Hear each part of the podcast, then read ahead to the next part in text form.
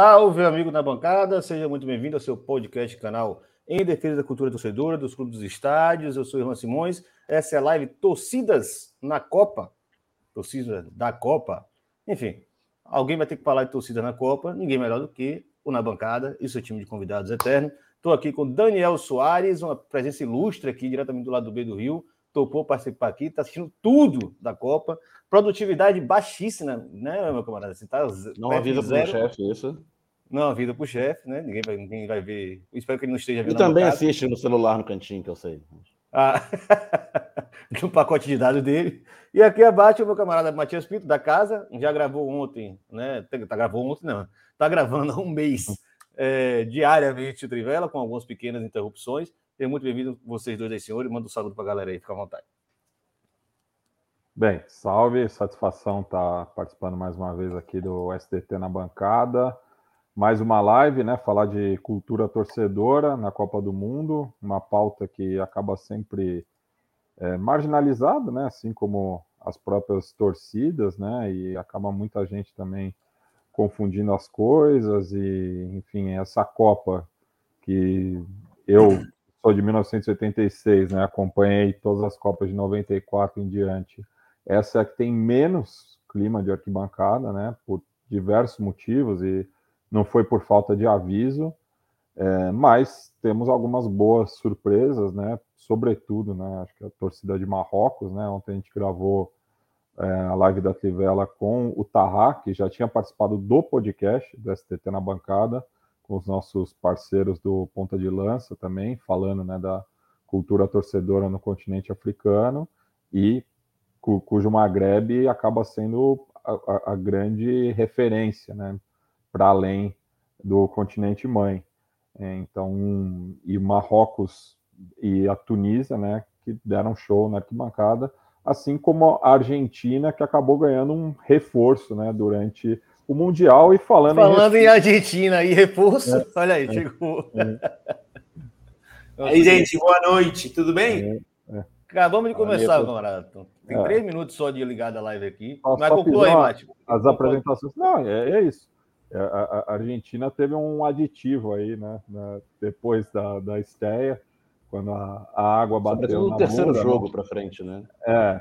Então vamos falar sobre essa mobilização também, que não foi fácil, né? Vamos combinar é. que viajar para o Catar não é viajar, né? Para província de Buenos Aires, né, Nico? Não é para ir para São Nicolás, né? É, deixa eu só aproveitar que o Mate já deu uh, o pontapé aqui. A gente teria uma quinta cabeça nessa live de hoje, seria o próprio Tarraxa, estou aqui, né? Nosso camarada do, do Rajá Casablanca. Eu não estou usando a camisa do Rajá que Vicente me deu, porque tá um calor do caralho. Então, assim, a camisa é um material grosso, eu ia ficar morrendo aqui, enfim. Acabei abortando a ideia, mas estamos aqui em, em alma e coração homenageando a torcida marroquina, que vai ser meu destaque principal na discussão. Ele já participou do Trivela ontem, como o Matias falou, é, foi bem longo, horário bem ruim para ele, está de férias, está curtindo, então assim, ele me realmente falou para mim, pediu São duas e meia da manhã, Amsterdã, nesse momento. Né? É, ele disse que está cansado para cacete, falei, velho, relaxa, já participou ontem, foi maneiro, deu uma pressionada em, em Felipe Lobo, Mati, mandei mensagem, hoje você tem que chamar Tarra, pelo amor de Deus, né? os caras brocaram a Espanha, você não vai chamar Tarra, e aí ele foi lá, deu um show, quem não ouviu vai lá ouvir, até para entender melhor o que é essa seleção do Marrocos, tem várias questões muito interessante, treinador chegar em cima da hora, escolher um jeito de jogar que o pessoal de lá não estava adaptado, não gostava, enfim, muita coisa lá. Vai acabar deixando o Marrocos em termos de campo lá para a Trivela. Aqui a gente vai voltar e vai comentar na, algumas coisas, né? Na fase de grupos, o grosso da torcida marroquina era de marroquinos que moram no Catar, né? isso, ele menciona isso também. Vamos, vamos dar no ponto do Marrocos. a seleção foi avançando, foi indo gente. Deve estar tá indo mais gente ainda. Deve não estar, né? Já tem uns relatos é. até do Atlético deu isso também. Mas, Nico, boa noite, dá seu saludo para a galera também aí. Tá feliz? Tá empolgado? Vai? Esse ano vai? Oi. Dessa Eu... vez vai? Fala, fala de novo que cortou, cara. Desculpa aí. Conexão tá ruim? É, minha pergunta é: dessa vez vai? A gente? A seleção? É, isso. Cara, eu tô aqui. Se eu mostrar as macumbas que eu tô fazendo, é, eu tô com eu tô com fé, mas com medo. Tudo junto, tudo junto. É fé e medo. Vamos ver, vamos ver. O que, o, pelo menos o que eu agora estou torcendo, porque eu quero esse tempero é a gente se encontrar em semifinal. Eu Aí. torcendo. Eu tô torcendo. Eu, eu, eu, dei uma comemorada de passar é, a, a, Coreia do Sul, porque se fosse uma oitavas, comemorada entre aspas, né? Achei mais ou menos. Mas se passasse Uruguai ou Camarão ou, ou Senegal, ou Gana, perdão, estou aqui confundindo aqui, é. Gana, no caso. Ia ser assim, uma oitava de final que você não conseguiria nem ter muito ímpeto para torcer, né? Por causa da simpatia muito grande que essas duas seleções promovem na gente. Como passou a Coreia do Sul, não gosto de, de K-pop, não tenho nenhuma simpatia pela Coreia do Sul, só penso lá naquela elite dele lá, que não é monarquia porque não dá o nome, mas os caras mandam a porra toda, né? A galera da Samsung e, e, e congêneres. Então, assim, beleza, vamos passar o carro, passar o né? trator. Lembrando o quê? Lembrou do Parasitas, o filme. Parasita, é, lembrei do filme, né? Essas coisas que só acontecem na, na Coreia ruim, né? Na, na mal é... Coreia. Esse Brasil Argentina, se acontecer, vai ser no dia do meu aniversário, inclusive. Tipo, a primeira oh, e única vez que vou fazer aniversário durante a Copa do Mundo. Claro, claro. Vai ter uma semifinal que pode ser um Brasil Argentina. Única Copa vai rolar. Temos vários temas, né? obviamente a gente vai focar em, em, arquibancada, mas a gente pode falar de futebol, o pessoal que está na. Ou falar de campo e bola, no caso, né? pessoal que está nos comentários, tem que participar bastante aqui na bancada, é, pode mandar aí o provocação para a galera, aproveitar que a galera que está assistindo tudo, né? Eu, essa semana, não consegui assistir tudo porque eu pensei na internet. Né? Inclusive, aí queria pedir para todos vocês mentalizassem um dedão para o alto aqui, para claro. Me deixou uma semana sem internet, sem explicar e sem resolver meu problema. Né? Por isso que não tivemos a, a live na semana passada, mas, de certa forma, até foi melhor. Porque o Marrocos copou em cima da Espanha, foi um pouco mais gostoso ainda em comentar sobre esse tema. E vai mas ter várias questões que eu vou provocar várias questões sobre o próprio torcedor da Espanha, né? Tem várias histórias bizarras. Fala mas não é, não, não é exclusividade da Claro também, viu? O serviço. Ah, não, internet, não, não, pouco. É, é só, só, assim, afastando qualquer possibilidade de publi, né? Mas é... já deixou na mão todo, todo mundo que trabalha né, com, com internet já passou por essa situação. Tem que privatizar essas empresas de telecomunicação. É, é fica aí com esse sistema arcaico, né? Tem que privatizar. Né? Igual o, o austericídio aí, que não que a, a, a, FMG, a UFMG tem 72 reais na conta. Né? Tá pior do que eu. Mas é isso. Vamos aqui, só dar o um saludo para a galera que a gente tocar no primeiro assunto. Matheus Monteiro está na área, já meteu um vamos aqui logo cedo, uma da tarde o cara já mandou mensagem para não, não, passar longe. Ailton Santos sempre presente. Está com a camisa, Matias está com a camisa do maior da Argentina, ele Bichito. Que camisa é essa, Matias? Falei para a galera que não conhece. O Argentino Júnior, né? O Semigeiro. É, Semigeiro, né? Que virou, virou, virou cábala, né? Porque o primeiro jogo, Nico, peço desculpa, eu assisti com a, com a camisa do Belgrano que você me presenteou. A Argentina perdeu, não usei mais. E aí, por você tá conta. Tá eu acho que a gente esgotou toda a boa sorte ascendendo para a primeira divisão. Pois é, daí eu, eu, a partir do segundo jogo eu coloquei a do, a do, do Argentinos por conta do Maradona, ganhou os três jogos. Pegou, então, né? Não, Argentino Júnior que é, é, casa de outros dois craques, Riquelme e, e Pedrito, filho de Gustavo Mel. Ah, também, também. Pedrito, Pedrito joga no Bichito, porra. É. no Sub-9. E campeão da Libertadores de 85, né? Isso. Sempre bom lembrar. Né? Com, com o Tietchan Batista, que foi campeão em 86 com a Argentina. Jogando é, com o Vasco Fluminense é. na, na fase de grupos. Tem lá também, daí saiu o Riquelme, o Redondo, é, o Cambiasso, Sorin. Sorin também, porra. É, o Bitborg na sua época. É, Não, é quase um, quase um América Mineiro da Argentina, né? tá, agora tá, tá virou agora é, é, emplacador de, de, de, jogador de seleção, né? Richarlison, Danilo e muitos outros jogadores bons que podem potencialmente também jogar. Bárbara Guedes, perdão, sempre aqui presente com a gente, com esse cafezinho dela na foto aí. Pablo Matheus, presente, sou fã, não falou de quem, acho que todo, de todos nós, né? Estamos todo mundo aqui. Lucas Silva, Guilherme Lopes, né? Bancada nova aqui para a gente assistindo. Eu não peguei, o Guilherme, depois você explica aí, foi o caso.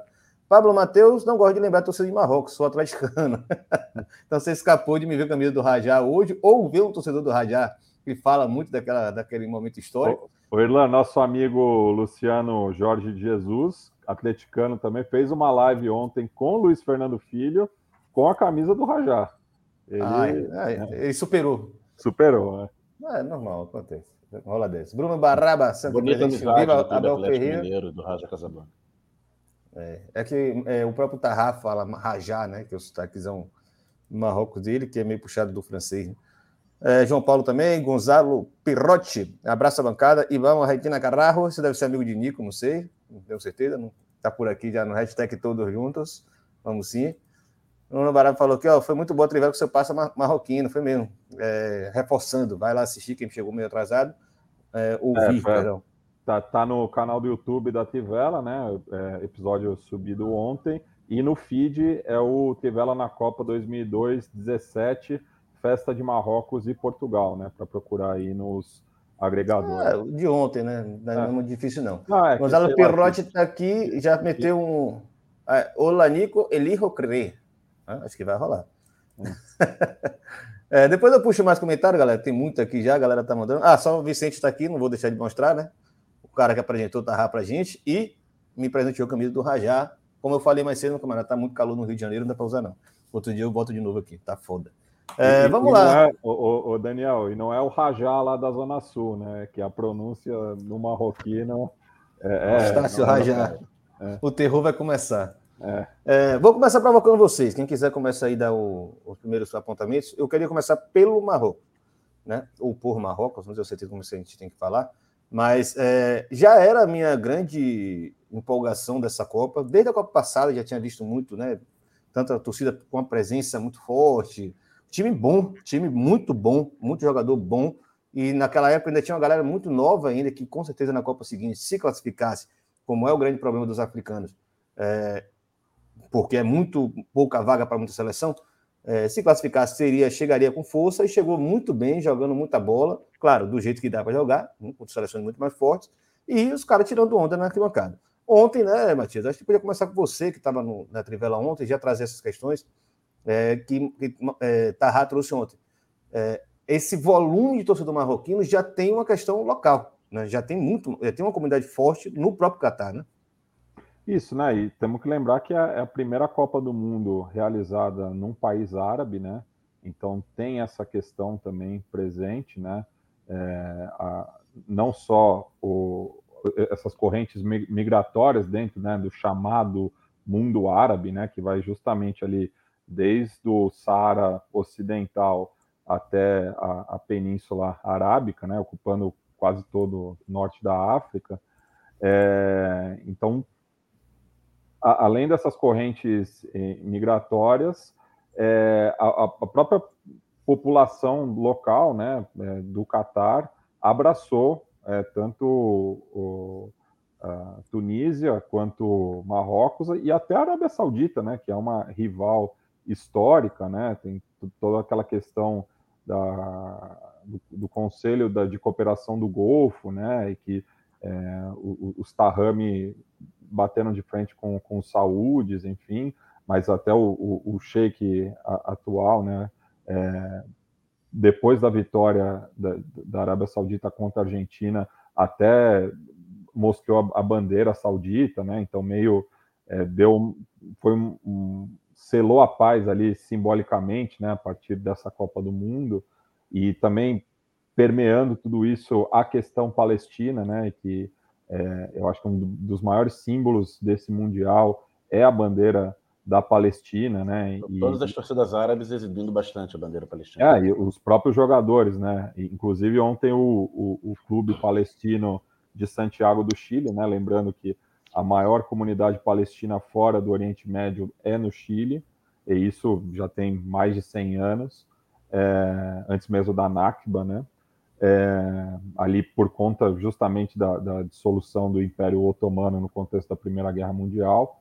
É, então, é, o, clube, o clube palestino ontem postou né, a foto da seleção marroquina, mostrando né, essa convergência é, da comunidade árabe, tanto local quanto da diáspora, é, que agora está todo mundo torcendo por Marrocos, né, que é o seu único representante vivo no Mundial, e o Tahá né, explicou que é, a maior parte da torcida é, nos primeiros jogos era da comunidade local, mas agora já está vindo muito marroquino, né? Pessoal atravessando o deserto ali para chegar chegando nesse jogo que pode significar é, a primeira participação de um país africano e árabe na semifinal, né? Um confronto é, bem aberto, assim, né?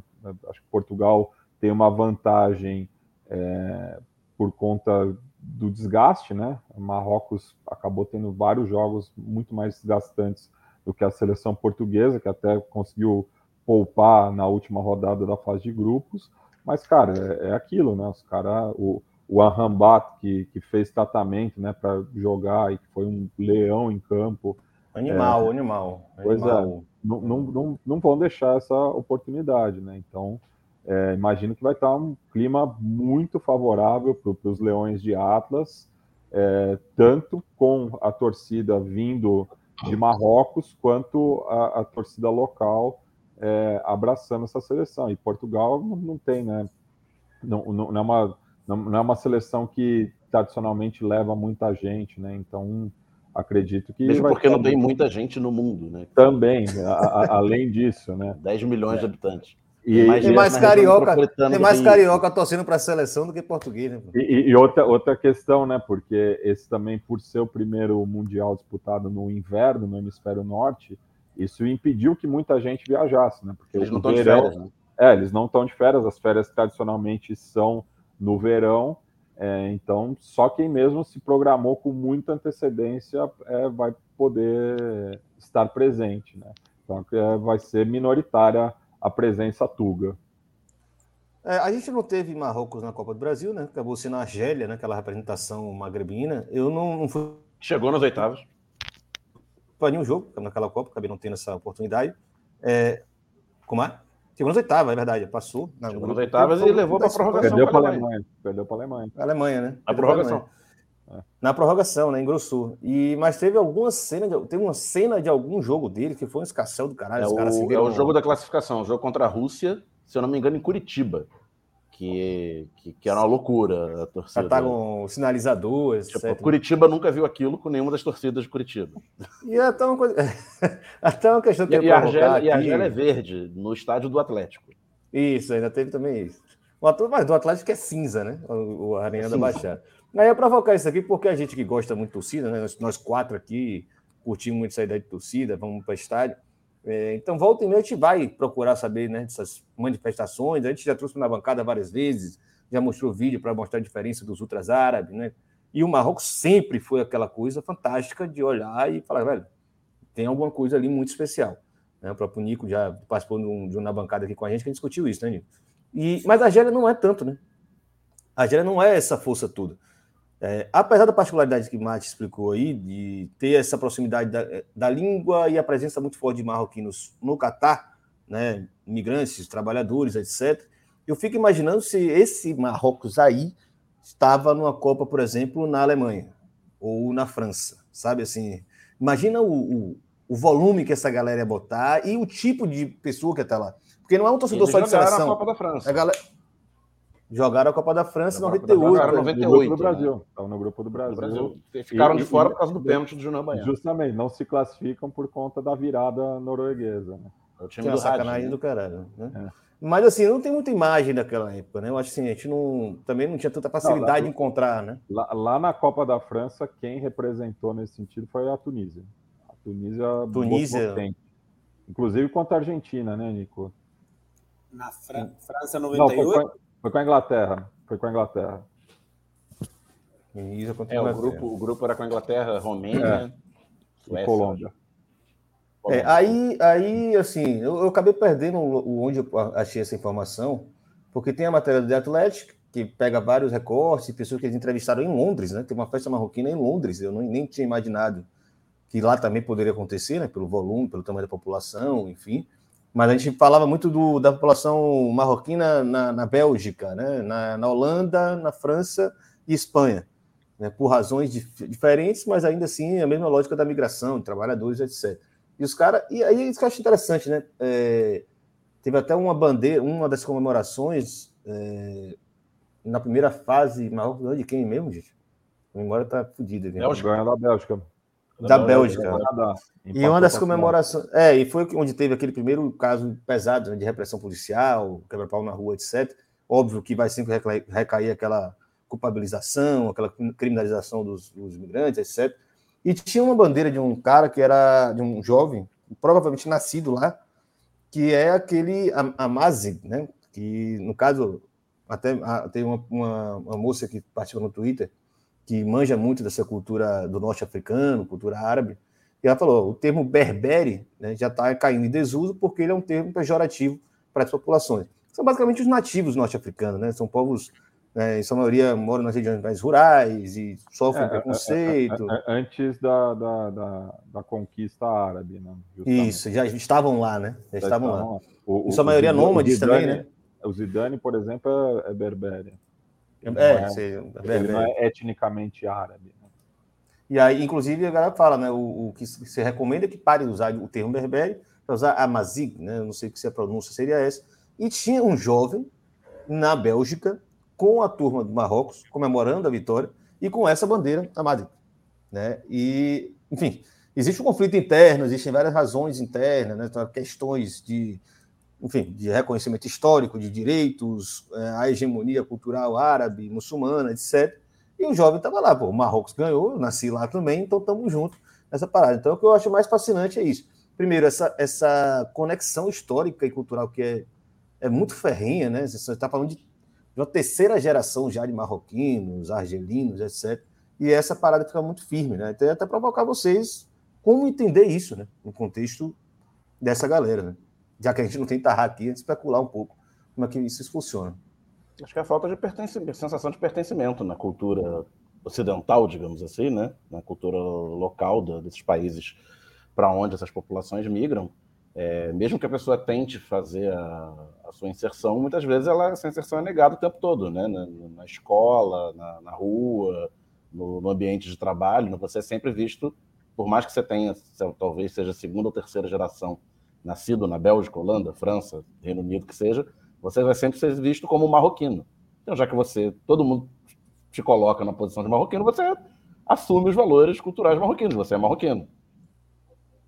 É a velha história do Lukaku, né, que ele conta que ele, ele sempre foi muito grandão, ele com 16 anos já tinha esse corpo, essa, essa compleição física que ele tem, que ele chegava ali sozinho né, para os jogos juvenis, pelo interior da Bélgica, pelos torneios, e chegava o pai, os pais das crianças brancas, né, que, que eram levadas pelos pais, e falavam, tipo, olhava aquele cara ali, ele fatalmente ele era um africano com registro adulterado, né, para jogar com os meninos de 15, 16 anos.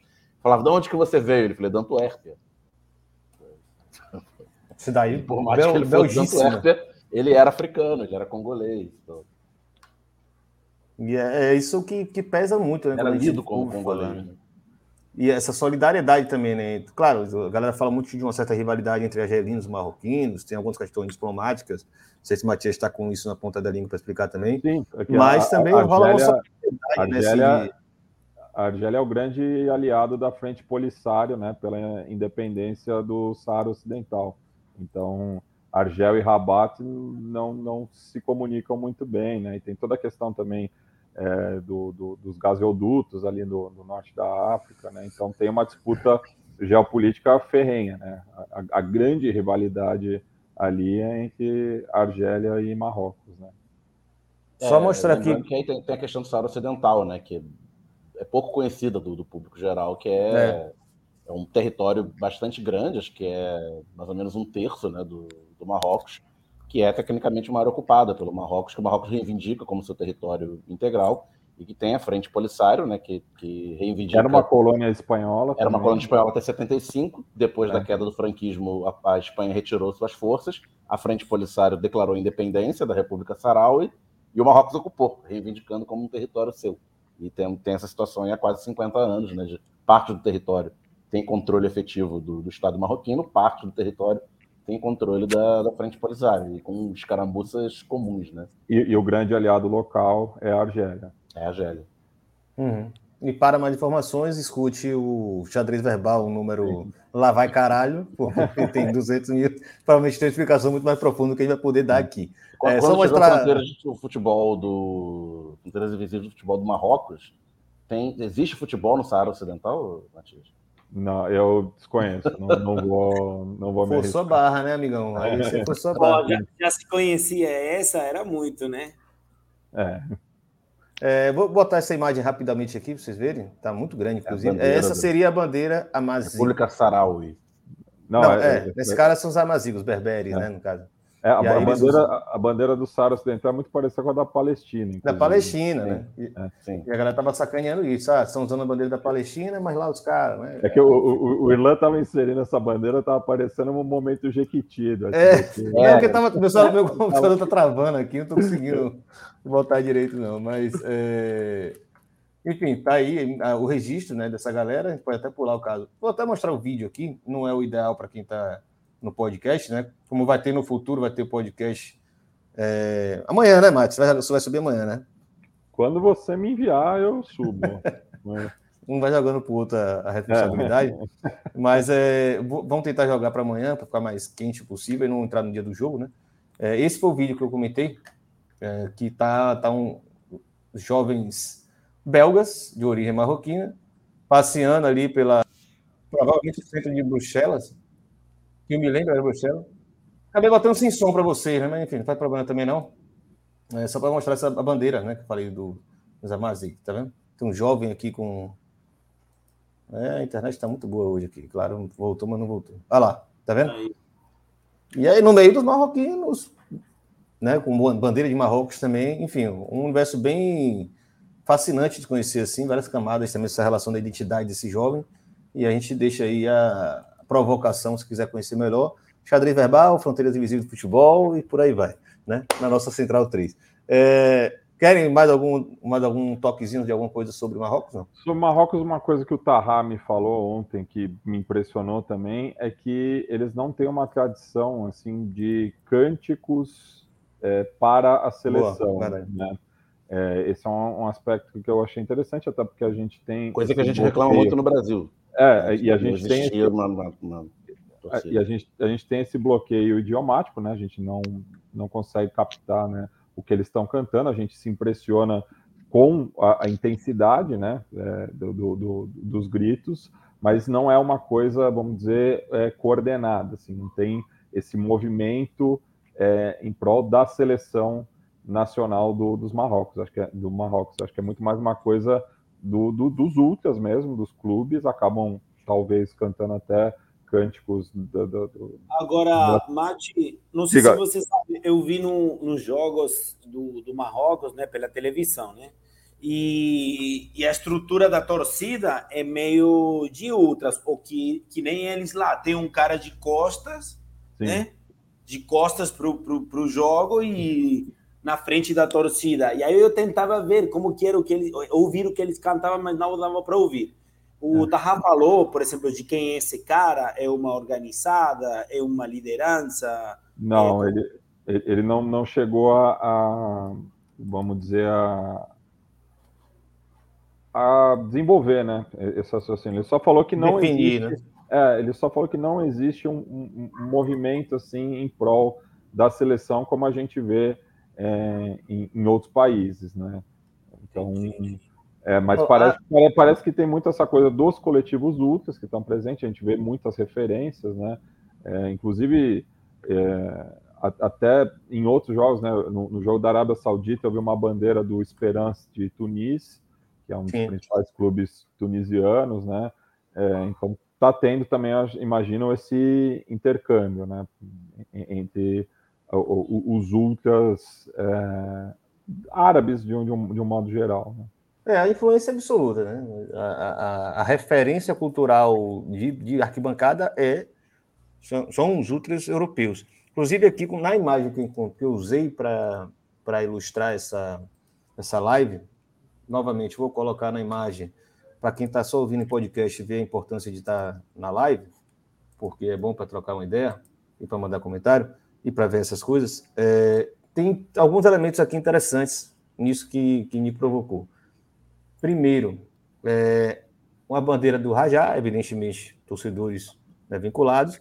Essa não é exatamente imagem que eu falei, eu dei uma viajada aqui, mas enfim. Uma Ali, bandeira da, da cidade de, de Amsterdã. De Amsterdã, é, é. Isso, isso, isso, que eu ia comentar. Esses, Esses três X aqui são, é, são da cidade de Amsterdã que né? tem uma Inclusive, comunidade marroquina numerosa, né? Inclusive, é, não só Amsterdã, né? Outras cidades neerlandesas. Roterdã, por exemplo, o prefeito é, é de origem marroquina, é nascido no Marrocos, né? Então, é uma comunidade bastante numerosa. Então, interessante aí esse dado, né? Ou, até é, pensando no, no, próprio craque, né? É, o Ziet, que é, Ziet, que é nascido na Holanda, né? E o Rabat também, pô. É. O Rabat também. Ele, ele é o irmão dele. Faixa Marrocos Amsterdã, né? Torcida, consulado Amsterdã. É, seria mais ou menos isso. Essa imagem não era essa imagem, e, na verdade. Só, só uma correção, é, que, que, eu acabo me policiando com isso. O Ziet ele é nascido é, na Flevolândia, né? Não é na Holanda. Eu falei que ele é holandês, mas lembrando é, que Holanda é, são, são as duas províncias. É. é baixista. Então, é, mas tem uma... Quando diz que é Belândia, a gente tem que achar um nome melhor, assim, uma Baixolândia. Baixola é, seria... é o melhor Seria uma, outra imagem, na verdade, uma das que eu escolhi e acabei selecionando essa por último, que tem vários rapazes fazendo um símbolo de um L, assim. Que eu é um supus. Oh, perdão. Um L, faz o L, faz o W, vamos dando W, que era do idade. Né? É. Talvez é, é, Tarra pudesse matar essa dúvida, mas com certeza e toda a estética de ultra, boné, né, a forma de botar as camisas, de estar se posicionando, né? Enfim, tem essa influência muito forte e provavelmente é isso. A presença do Zuda do Idade e do Rajá em lugares negociados, sem dúvida, está rolando nessa leva que foi na segunda rodada, terceira rodada, e deve voltar a crescer agora nas quartas de final. Eu espero que cresça, porque está muito interessante. Só para a gente fechar a questão marroquina, passar para a Argentina, acho que a gente precisa entender algumas coisas a partir do que o Nico também tem a dizer. É, ontem, no jogo contra a Espanha, muita gente ficou do lado fora do estádio. Né? Então, está indo muita gente para o jogo, não está arrumando ingresso, isso está dando uma confusão dos infernos fora, igual foi a final da Champions, né? igual acontece em estádio, no jogo do Flamengo, todo, toda a final agora do Flamengo, ou o jogo decisivo do Flamengo agora tem isso, né? da galera querer pular ali a, a catraca, entrar. Então rolou muito isso. Isso está rolando preocupação a, da, da, polícia do Catar com relação às quartas de final. Né? Então já fica esse dado. Pode ser que o bicho pegue, porque não vai ter ingresso para todo mundo. E para jogo, esse jogo de Marrocos-Espanha, a FIFA tinha disponibilizado mais 5 mil ingressos para garantia. Pros, é, para os marroquis, que foi assim uma pressão da federação marroquí para dar ingresso. E necessário, né, pô? Não, necessário. Claro, lógico, lógico, lógico. tem maior número. É, e por último, Uma né, para fechar. vazios, né? Não, estádios vazios e é, e é o maior fluxo que está tendo. Né? Inclusive, os caras estão perdendo o voo de volta, né? Para poder ficar comemorando ou pegar o, o, jogo seguinte. Ninguém esperava. Mas o último dado, né? É, quando surgiu aquele vídeo dos, dos ultras do Catar, aquela turma que estava ali atrás do gol, claramente contratada para tal tem muita gente que, que vive no Catar, sim, mas assim, a liderança, os caras foram dar a ideia da música e da forma de cantar, são de fato contratados. Né? E aí ele conseguiu captar alguns sotaques específicos. Né? No mundo árabe é muito grande, então sotaques também. Muito egípcio, vão... né? Oi? Chama muito tem egípcio. Tem egípcio, ele identificou ah, libanês. É. É, e ele, mas ele falou o seguinte na, na, nas mensagens que a gente trocou que uh, já é comum há cerca de 20 anos esses países orientais, eles chamam de orientais, né? os árabes orientais do Oriente Médio, né? contratarem esses ultras do norte africano. Então ele fala que esse já é uma prática que já existia. Então, Copa no Catar, evidentemente, os caras vão fazer mais ainda, né? Porque é necessário aparecer. Mas não deixou de ser caricatural, né? Podemos pular para a Argentina, porque tem muita gente querendo saber aqui, e a gente vai aproveitar a Argentina para fazer uma comparação com o movimento verde e amarelo. O que eu fui cobrado para esse assunto entrar nessa, nessa live, óbvio que entrar, né? Mas a galera quer, a gente, que a gente faça essa comparação aqui. Eu acho que não tem nem muita coisa, mas vai ter muito papo. O Daniel tá aí também, está Pachecão aí nessa Copa. Nico, como é que tá essa história aí dessas viagens das, dos barra, das barras para o Catar e como é que isso vai se desenrolar? Enfim, tem muito jogo pela frente. Tá. Então, duas questões. Primeiro, falar um pouquinho desse, da história das barras, as viagens, que toda Copa é um papo que volta, é inacreditável, assim, toda Copa tá o papo das barras argentinas. Mas também eu queria recuperar uma, uma polêmica que você jogou no Twitter, que era se a, a, a torcida argentina de lá era playboy, não é playboy, é, que foi uma coisa que também me perguntaram, né? Mas como é? Quem está aí com um país e uma economia tão fodida? Quem está aí? A resposta fácil seria que só tem playboy e, e, pessoal com grana, mas não é assim, assim não é só isso. É, claro que tem a mesma coisa que essa caricatura do torcedor de seleção do Brasil, a playbossada, a elite, a galera que não curte muita arquibancada aqui no seu país e vai para a Copa, tipo um torcedor de Copa, isso tá, existe. Mas, cara, também tem. A Argentina tem uma tradição de, de doido, de mochilão, que é inacreditável como chegam para a Copa, mesmo no Catar. Aqui, As obviamente. As barras passam os quatro anos se organizando para ir, né? Não, sim, a, a, as barras. Levanta é, recurso. É, as barras é outro assunto. Agora eu estou falando mais de um torcedor, torcedor comum. É, é, que ele se joga sozinho, que o cara é doente pelo seu time, vai para todo o estágio, pula, mas não é de uma barra.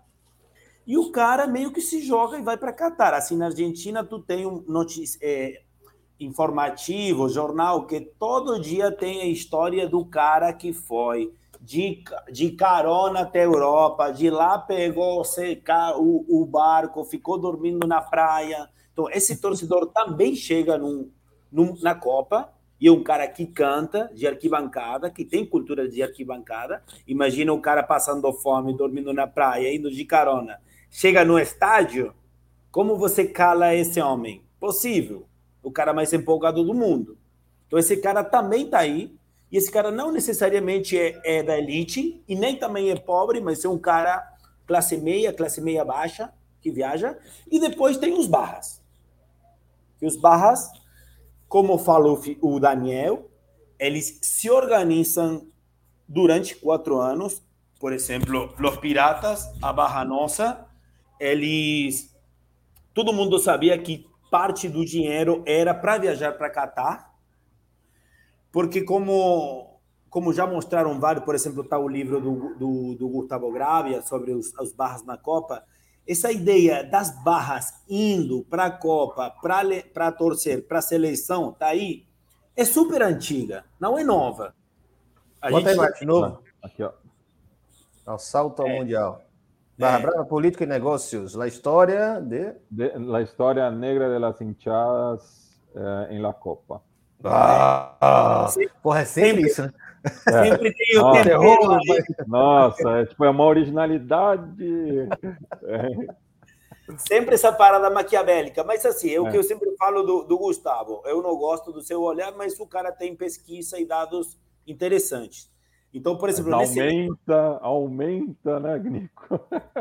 Ele time churri. Aumenta mais churri.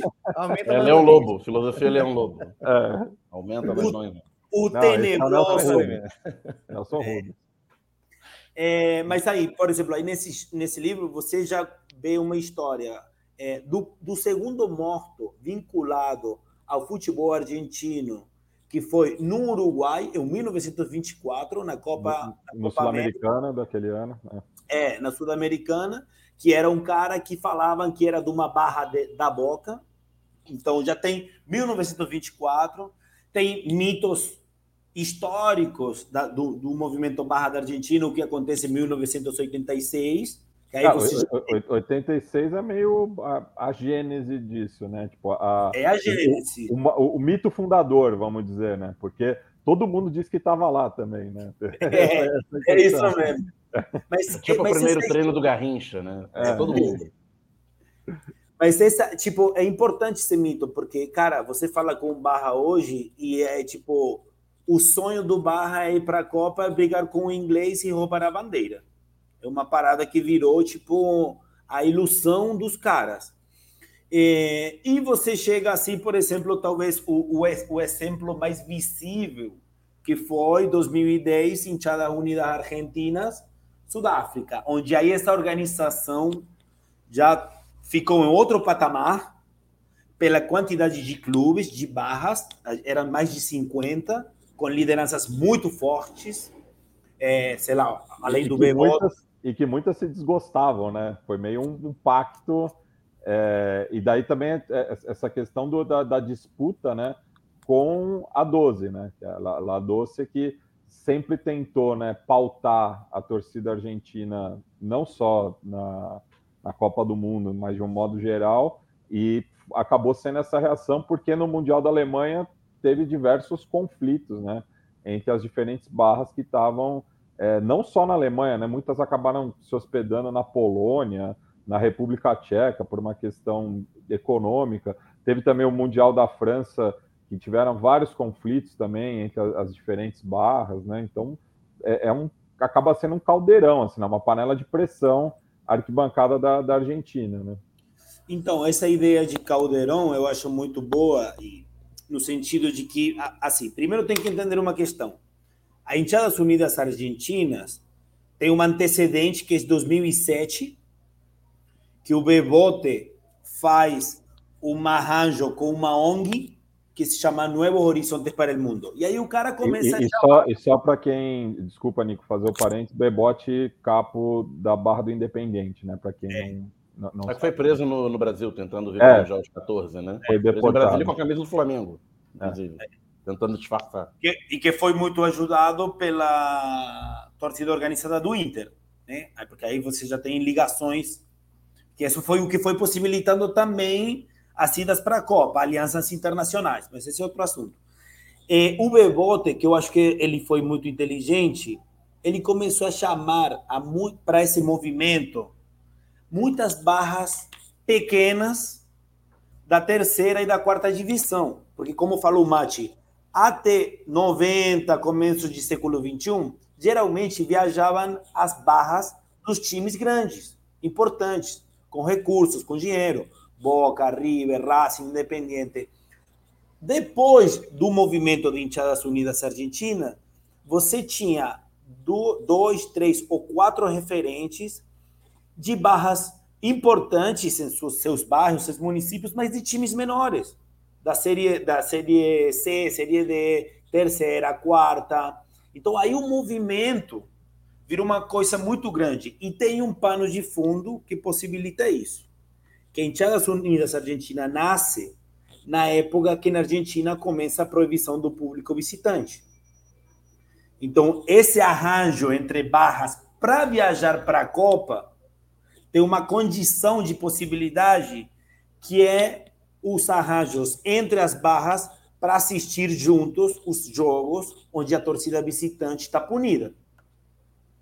Então aí, aí que começa o pacto de não violência. Vou dar um exemplo. Belgrano Colón, enemizade profunda, mortos, feridos, bala, tudo. Quando a proibição do, do público visitante começou, eles falaram, cara, a única forma de continuar viajando é que a gente, quando a gente vá lá, seja recebido por vocês, e quando vocês têm que vir, a gente recebe. Isso começa a articular várias barras na Argentina. Mas, mas, mas, só os capos, né, Nico? Só os capos. Os capos fazendo as alianças, mas assim, tipo, num jogo onde uma barra recebe a outra com uma torcida visitante, normalmente você tem entre 20 e 40 pessoas, que é a primeira linha da barra. É um ônibus. É, é isso, é, é um ônibus. ônibus. É um ônibus. Normalmente é isso, é um ônibus. Então aí você tem esse caldeirão, proibição público visitante, barra se juntando, eleições, que possibilitam esse grande arranjo que é Enchadas Unidas Argentina. E, e, e, só fazendo também né, para o público brasileiro, né, olhando de fora, né, mas fazendo esse paralelo com a nossa realidade, na Argentina você tem essa cultura de viajar muito mais forte, muito mais latente do que no futebol brasileiro, né? Até pela própria disposição geográfica do país, é que o campeonato durante muito tempo foi localizado é, somente ali na região metropolitana de Buenos Aires e nas cidades de Rosário e Santa Fé. Então, a cultura de viajar, né, atrás do seu clube, ela sempre foi muito, muito forte, né? É, e justamente com a proibição dos visitantes, você cria uma demanda muito grande é, para jogos internacionais, para os clubes que estão acostumados a disputar as competições chanceladas pela Comembol e atrás da seleção argentina, né? Por isso que você vai ver, por exemplo, bandeira do Beraçateg é, no Catar, bandeira do Central Norte de Salta, bandeira do Excursionistas é, de Barro Belgrano, né? Que inclusive ficaram no Rio de Janeiro hospedados ali na favela Dona Marta junto com o Loco Hausmann, né, que é um, era um ídolo do clube, como torcedor, né? Ele mal jogou no clube, mas era um torcedor simboliz, é, símbolo é, e foi campeão mundial em 78, né? Então o cara foi para o Rio de Janeiro, dispensou qualquer tratamento que ele poderia ter como é, campeão, do campeão mundial e ficou ali no Dona Marta com a banda do Nevado, que é a, a, a torcida yeah. excursionista. E só e Nevado... isso que a gente vê na, na, na, torcida argentina muito, aquela, os trapos, né? A bandeira é, argentina, a bandeira da né? Argentina, com, as duas, com o azul e o celeste e a faixa branca, e o, o mapa do clube no meio. É, e, e, o mapa das Malvinas invariavelmente. Tá? É, você pegou aí, o Celeste quase não sai, né? Era, era é, azul. Não, não Celeste quase não aparece. Para mim, uma batalha que já nasceu perdida. É... Pra quem não sabe, essa é uma grande resenha. Toda vez que eu tô com o Nico tomando cerveja, eu vou contar essa história, que é ele puto com o fato da gente não saber a diferença. Pelo menos eu, eu acho que boa parte brasileira que eu conheço, talvez Matias, que é um doente de futebol argentino, conhece há muito tempo, de diferenciar azul e celeste. No caso dele de Córdoba, do Belgrano, tem o azul, o azul, e o celeste, que é o, o Belgrano dele, né? O azul é, é o inimigo.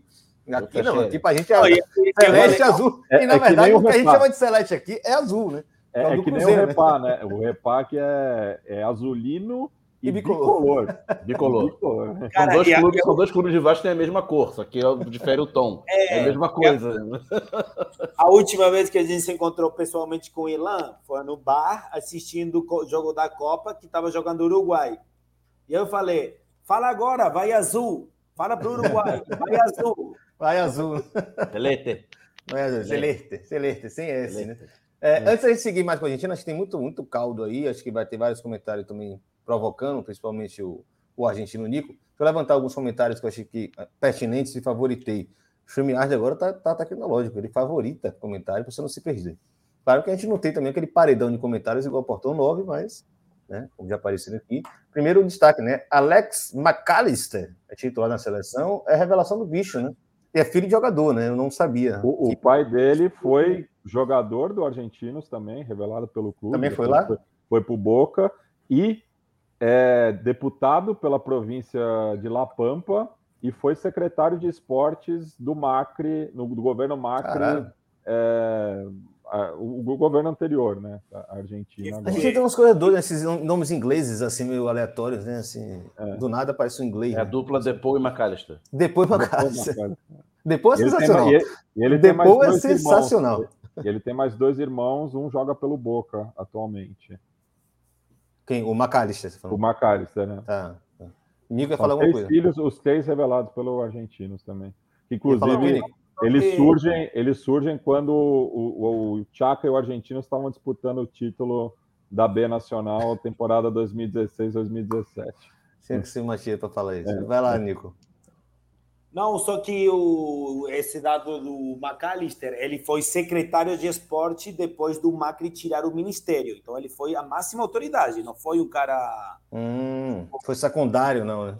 É, o foi secretário na época que o ministério passou a ser secretaria. Então foi como Cássio ministro de esporte. Um cara importante. Como aconteceu aqui, como aconteceu no governo Bolsonaro também, né? Que acabou o ministério, virou uma secretaria. É, cultura também, né? Cultura também, né? também. O Mário Frias. É, Mário, grande Mário. É. Bruno Pinheiro falou aqui, boa noite, companheiros. Todos preparados para o Marrocos campeão do mundo, tirando Espanha e Portugal.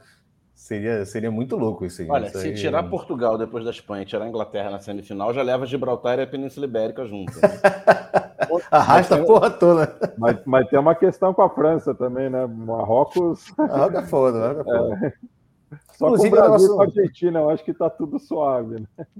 Marrocos, é- Marrocos é o México. Vai que ele arruma né? também, porque os caras gostam de. O erro de Dios são cerca de Estados Unidos. É o caso do Marrocos é. ali. Ele tá fronteiriço com a Europa. Os caras vão ele achar pega algum, algum resquício toda, lá ali. atrás que tinha alguém lá no, numa daquelas naus lá que era marroquino e reivindicou, mas aí não podia ser um marroquino por causa da reconquista. E lá vai. Aí eu tô falando aqui, ó, muitas bandeiras da Palestina no Marrocos, bem direção, você já comentou, na verdade. João Paulo falou, tenho vergonha do MVA, né? Movimento verde e amarelo ser o principal representante brasileiro na Copa. Os caras não fazem a menor ideia do que é torcida, muito menos arquibancada. Vamos entrar nesse tema. Só que eu estou passando aqui para não esquecer. E esse comentário de Felipe Bonfim, muito bom aqui. Eu também não tinha ideia disso. É, um dos caras da torcida do Marrocos é o capo da, do coletivo Ultra do Rajá.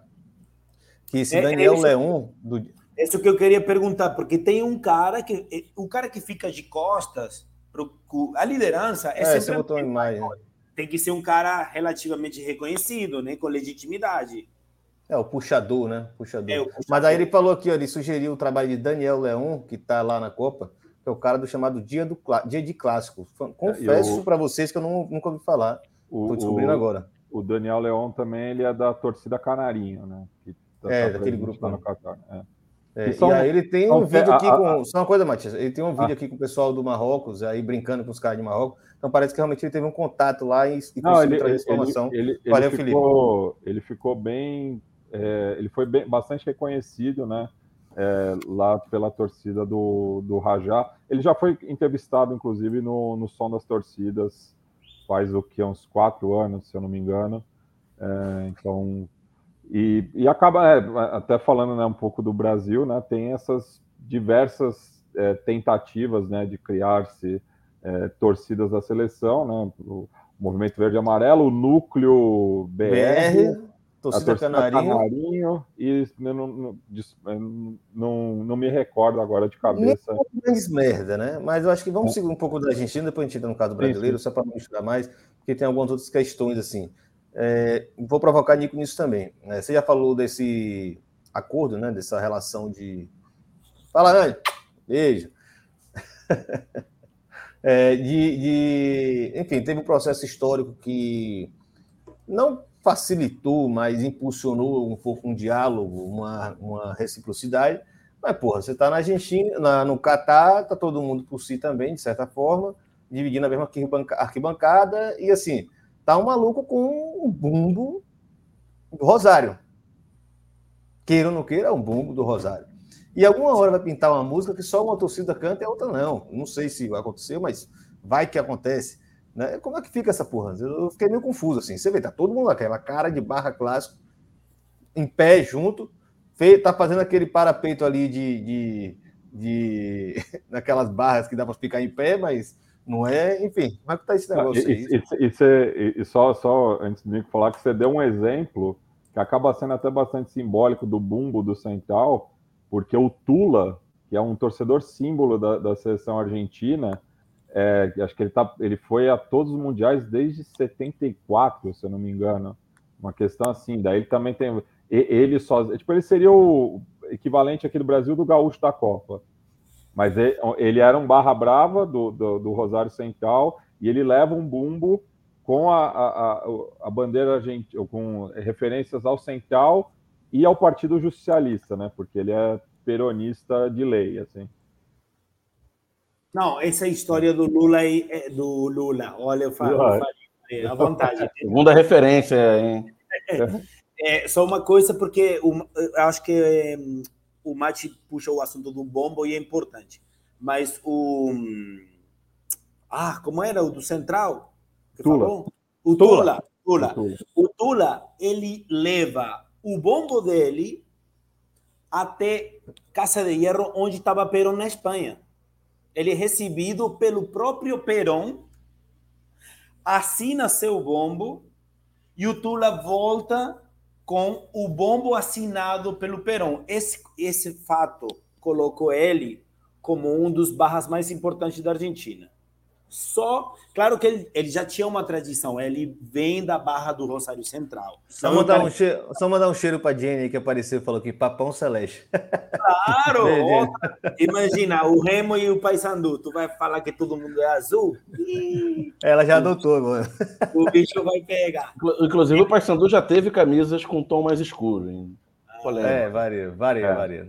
Depende da fase é. financeira. Mas segue lá, Nilo. Mas então, o bombo como símbolo da, das barras argentinas é muito forte e também do peronismo.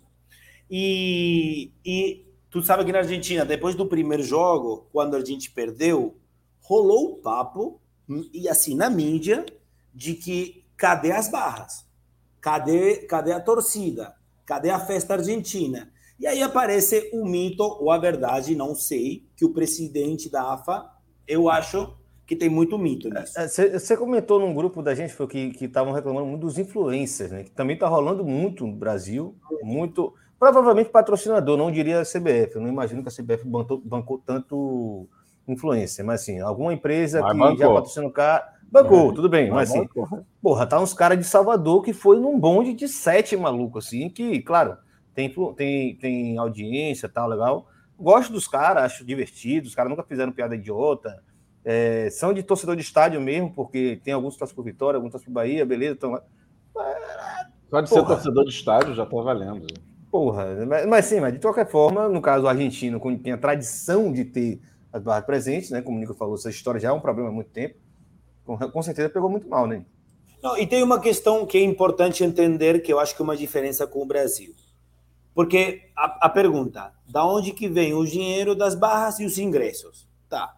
O dinheiro, a gente aqui não vai mentir, hoje e nos últimos pelo menos 20 anos, ser uma liderança de uma barra argentina é ganhar muito dinheiro. É ganhar muito dinheiro. Assim, a maioria deles vem todos de setores populares e depois de um tempo de lideranças, as suas condições de vida melhoram muito. Então, caixa para pagar a viagem das lideranças, das barras, a maioria das barras tem. Da onde vem esse dinheiro? Muitas questões. Algumas legais e outras ilegais. E os ingressos, que às vezes. Famoso, é... O famoso descubra. É, descubra. Aí deixa o, o a falar tudo isso. Mas assim, e os ingressos, aqui tem uma parada importante que é diferente do Brasil. El, el lado negro de las pasajes para el lado de... é, gente... La entrada obscura em Qatar. A gente já jogou o próximo título do livro dele, ó. É, aqui a AFA dá pelo menos dois ou três ingressos para cada jogo para cada clube. Então, essa é uma porta de entrada de muitos, não todos, mas de alguns dos ingressos que as barras arrumam. Porque a gente sabe que entre clube e barra tem uma ligação muito fluida, vamos falar. Então, assim. Antes de eu seguir, Nico, desculpa atrapalhar de novo, mas assim, Pergunta rápida para os quatro que estão aqui. Vocês não acham isso mais justo e óbvio do que passar por um monte de peru anônimo, palhaço, humorista de TV e a porra que o valha, que não conhece de estádio, vai só para fazer suas selfies, vai é só para isso que eu falei, quando você falou que a galera aí de Salvador é uma galera que pelo menos é frequentadora de estádio, eu falei, já tá bom, porque o resto é tá lá a passeio. Porque tá as outras federações também estão. A CBF está distribuindo isso para alguém, para gente que não é. Não, para torcedor de fato. gente que não, que não é. tem nada a ver. Então. Mas aí o que eu quero falar é que não é apenas uma questão de mais fanatismo ou mais fanatismo ou menos, mais paixão. É também um jeito de como se organiza o futebol. É organização. É, é, é organização. É, é, como está organizado o futebol. Na Argentina, goste ou você não goste, os clubes são importantes. E dentro dos clubes, que são dos sócios, as barras têm muito peso. Muito. Então, é lógico, e eu não estou falando se está certo ou errado, que as barras arrumem ingressos dos clubes, que os clubes arrumam da AFA. Não, e, e, a, e, a, e, a, gente, e a gente falou, né, Nico, de, de 86, desse mito fundador. Em 86, quem estava presente lá, é, saindo na mão com os ingleses, esse pode falar sim, porque tá, tem a foto. O Raul Gamês Sim. e depois virou presidente do Vélez. É, tipo, o cara campeão. saiu. é, campeão. Não, e campeão é, com a seleção argentina, né, ali representando no, no México, e depois é, virou um, tá, um, um, dos principais dirigentes da história do Vélez, né, também com várias é, questões ali é, pendentes, enfim, mas é uma figura importantíssima ali para Liniers, que inclusive é, nesse rearranjo aí durante a Copa do Mundo, foi uma das barras que chegou com mais peso, né? A, a Pandija fez questão de propagandear que estava chegando no Catar, né? Então, assim, com sete, oito cabeças, né? Os caras não. E a não, diferença não... de outras barras onde viajaram segunda, terça linha, a é. Pandija foi primeira linha, quase toda. É. E, e, uma coisa assim, também olhando de fora, né, que eu acho que facilita para justamente essa organização, além né, de você ter é, aproximadamente, né, Unico, um terço da população vive na região metropolitana de Buenos Aires, você tem o Monumental de Núñez como a casa da seleção argentina, né? Então, é, é, você consegue ter essa organicidade é, da, da, da, das torcida, da torcida né, da seleção argentina, porque ela costumamente joga no mesmo estádio. Aqui no Brasil, e isso assim, amistoso também, porque aqui no Brasil. Não tem é, mais amistoso. Não tem mais amistoso, é só jogo oficial, e daí vai de acordo né, com, com, com os conchavos políticos Olha, da CBF. Eu, eu que sou né? torcedor de arquibancada e que torço pela seleção, eu, eu fui a dois jogos da seleção na minha vida e eu conto nos dedos, na minha vida adulta, que eu, que eu morava longe, né, quando eu era garoto e tal, comecei a frequentar estádio regularmente ali depois dos meus 19, 20 anos, eu consigo literalmente contar nos dedos os jogos que a seleção jogou no Maracanã. E, em 20 anos. Vou fazer 42 semana que vem. Então, e, tem 10 jogos do Brasil no Maracanã. A, a, a, alguns desses jogos foram final de Copa das Confederações, final de Copa América, que é jogo difícil de conseguir ingresso, né, cara? Agora, assim, um jogo, é, um jogo regular, assim, de eliminatória, deve ter tido uns três jogos de 2001 Não, para cá. Eu, eu que frequento o Morumbi há quase 30 anos, nunca vi a seleção brasileira jogar lá porque não tem condição é, como, torcedor, né? Então. É, eu lembro da Copa América, acho que o Brasil e Bolívia em 2019. Não lembro de outro não, jogo não, sim, Morumbi sim.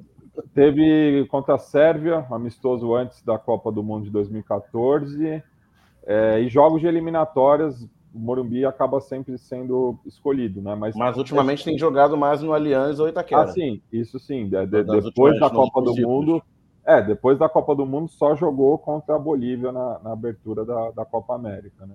Mas é isso, tipo, a gente não tem essa facilidade assim, porque é muito concorrido, né? Enfim. Não, e aí, e... nisso, eu já vi o Uruguai no Maracanã, Uruguai-Chile na Copa América 2019, eu vi a Argentina no Maracanã, Argentina e Venezuela. Aliás, eu vi a Argentina duas vezes no Maracanã. Eu tenho o mesmo número de jogos da Argentina do que do Brasil no Maracanã. Eu vi o Argentina e Venezuela da Copa América e 2019 e o Argentina e Bósnia da Copa do de, Mundo 2014. de 2014. Do Brasil, eu tenho dois jogos do ciclo de 2010. O 5 a 0 contra o Equador é, em 2007 e o 0 a 0 horroroso contra a Colômbia em 2008. O, Os dois jogos da seleção é, que eu tenho no Maracanã. Aquele gol do Inominável, né? Do agora Inominável, né? Porque foi na minha frente. O, drible, o gol não, na verdade, não foi o drible, né? É o drible. É. Na minha frente, na bandeirinha de canteio. Eu tava na, na antiga cadeira azul, ali. Eu tava foi bem na minha frente. Tava... Teve gol do Wagner Love esse dia. Inominável, perdi esse daí. Peguei no. Que foi condenado em outro país. Condenado por estupro. Ah, tá. É um drible que, que ficou famoso. Tem que nomear, né? Essa porra aí. Tem que ter os amiguinhos dele estão lá. Como diria é. Casão. Casão, como a gente fala aqui, apesar de seus vários problemas, ele acertou naquele texto. Esse oh. último texto ele está certo. Tem um monte de palhaço aí que caladinho, mas na hora que se acha tão intocável, na hora é. que recebe uma crica, tem que juntar o bonde todo ali para se defender em cima de um cara só. E é verdade, é isso mesmo. Todos se acham intocáveis ali. Todos esses ali. Rivaldo se acha intocável, Kaká se acha intocável, Ronaldo se acha intocável desde sempre, desde que ele voltou para o Corinthians. Ele dava entrevista. Ah, porque no Brasil você não pode ser famoso, é um problema ser famoso. Não, porra nenhuma. Você falou merda, você vai ter que responder pela merda que você fez, né?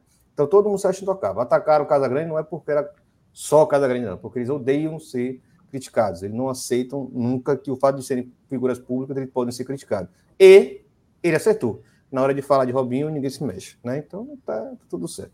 Antes de passar rapidinho por, por outros comentários, maneiros que apareceram aqui, queria mostrar aqui uma imagem do, de uns, dos marroquinos comemorando em, em Paris, né? segundo o Conte aqui, tem um arco do triunfo ao fundo. Só que é só para mostrar que esse jaco, como diria Matias, agora chamar o termo jaco, os caras que moram em lugar frio conhecem vários nomes de casaco, para mim é tudo casaco.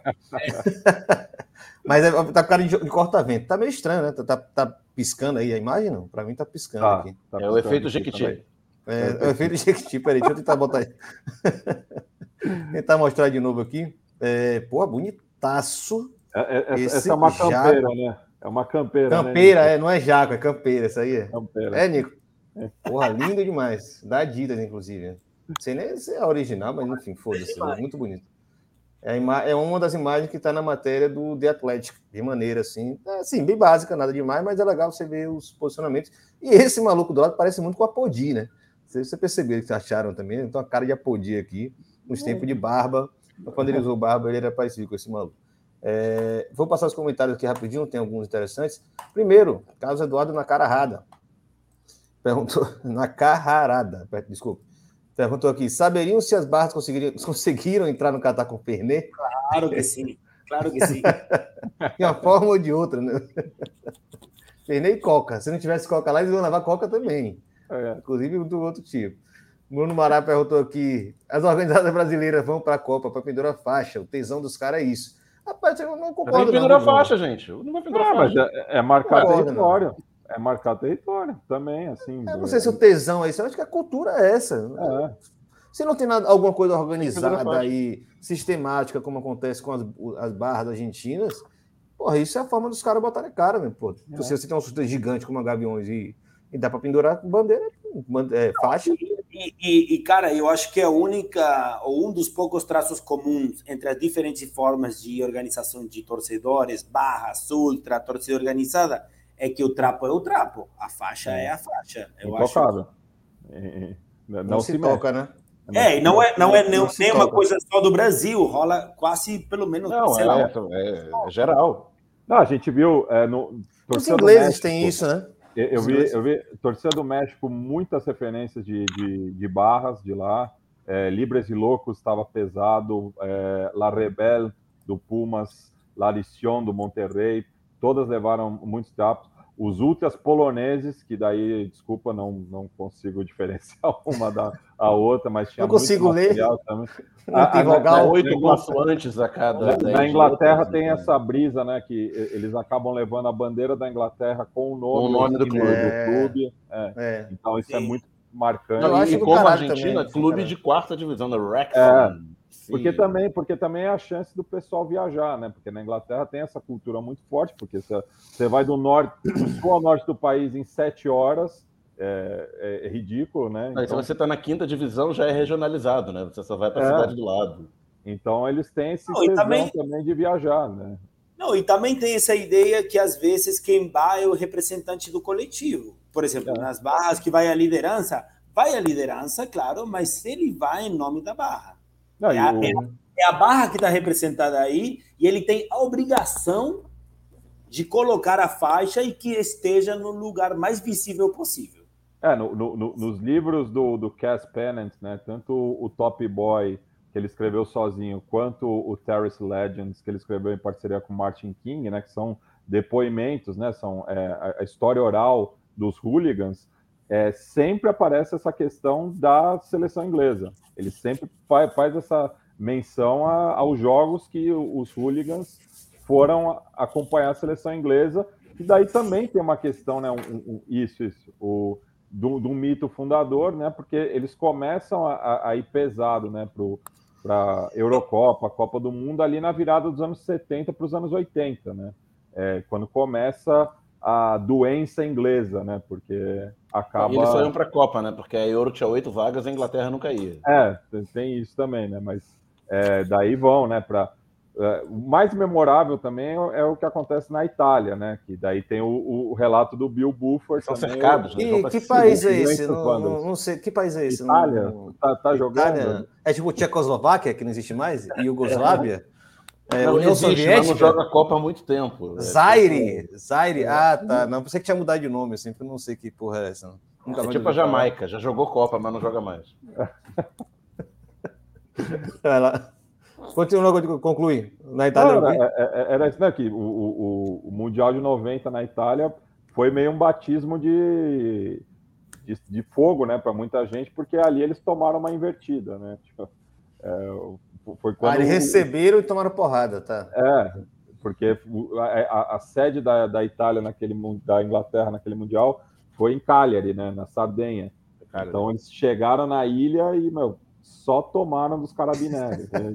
Não, e a, a, a, ideia de ser em Cagliari era exatamente porque era uma ilha, né, isolado. É. É não se misturar com Não saber dessa porra, não. Não saber dessa é, porra, não. Mas grupo... só, só mostrar aqui o Top Boys aqui, eu tenho aqui, li uma parte, mas são, são várias entrevistas, né, Mate? São é, bem quebradinhas. Depoimentos, né? É, tem a foto de um cara e. E, e a história do cara. E daí várias são várias perguntas. Não, várias são, merda também.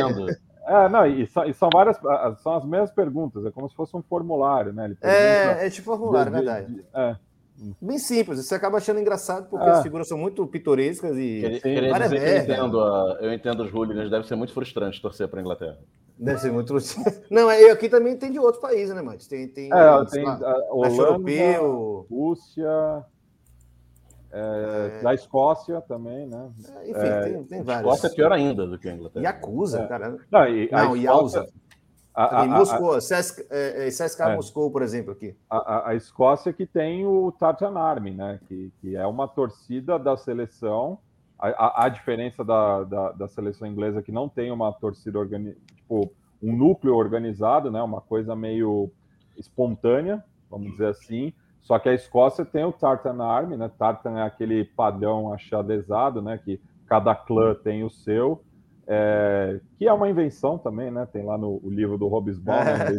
o clássico de Hobsbawm. Ele, ele, fala sobre isso, mas o Tartan Army é a torcida da seleção escocesa é, e que já botou quente para a Inglaterra muitas vezes, né? Inclusive no jubileu de ouro da rainha, jubileu de prata da rainha, que até o Rod Stewart invadiu o campo em Wembley, né? Rod Stewart que teve no Mundial de 78 na Argentina também, e os escoceses... Você jogou, né?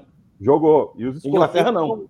Não. A Escócia foi 74, 78, a Inglaterra não. É, e a Escócia, os escoceses são malucos Sorte pela deles, né? argentina também. Sorte deles. Eles são malucos. É, é, pau a pau com o Bangladesh, assim. Eles é, também por conta do inimigo em comum, né? Sensacional. Só, é. só fazer outro registro aqui. Ah, não, eu brinquei com, com o vídeo aqui porque o Top Boys, apesar de ser escrito por um, um hooligan, né? O Cass Bennett, que, que era é. do, do West Ham, né? Inclusive, dentro da Intercity Firm, ele criou a, a, Black Hammers, né? Que eram torcedores negros do, do West Ham, né? Ele é, é, ele, é, ele é descendente de jamaicanos, né? Tem um travadinho aqui, mas é. acho que era isso, né? É, e eu acho que ele tem uma relação boa com os Zulus do. Do, do né? É, é, é. Ele gosta muito. Claro, porque é uma torcida que homenageia Zulu. Tá? E aí tem aqui o, o, subtítulo, né? Tava brincando com o livro de Gustavo Gabria, Gra, ah, Grabia. É True Stories of Football Hardest Man. Né?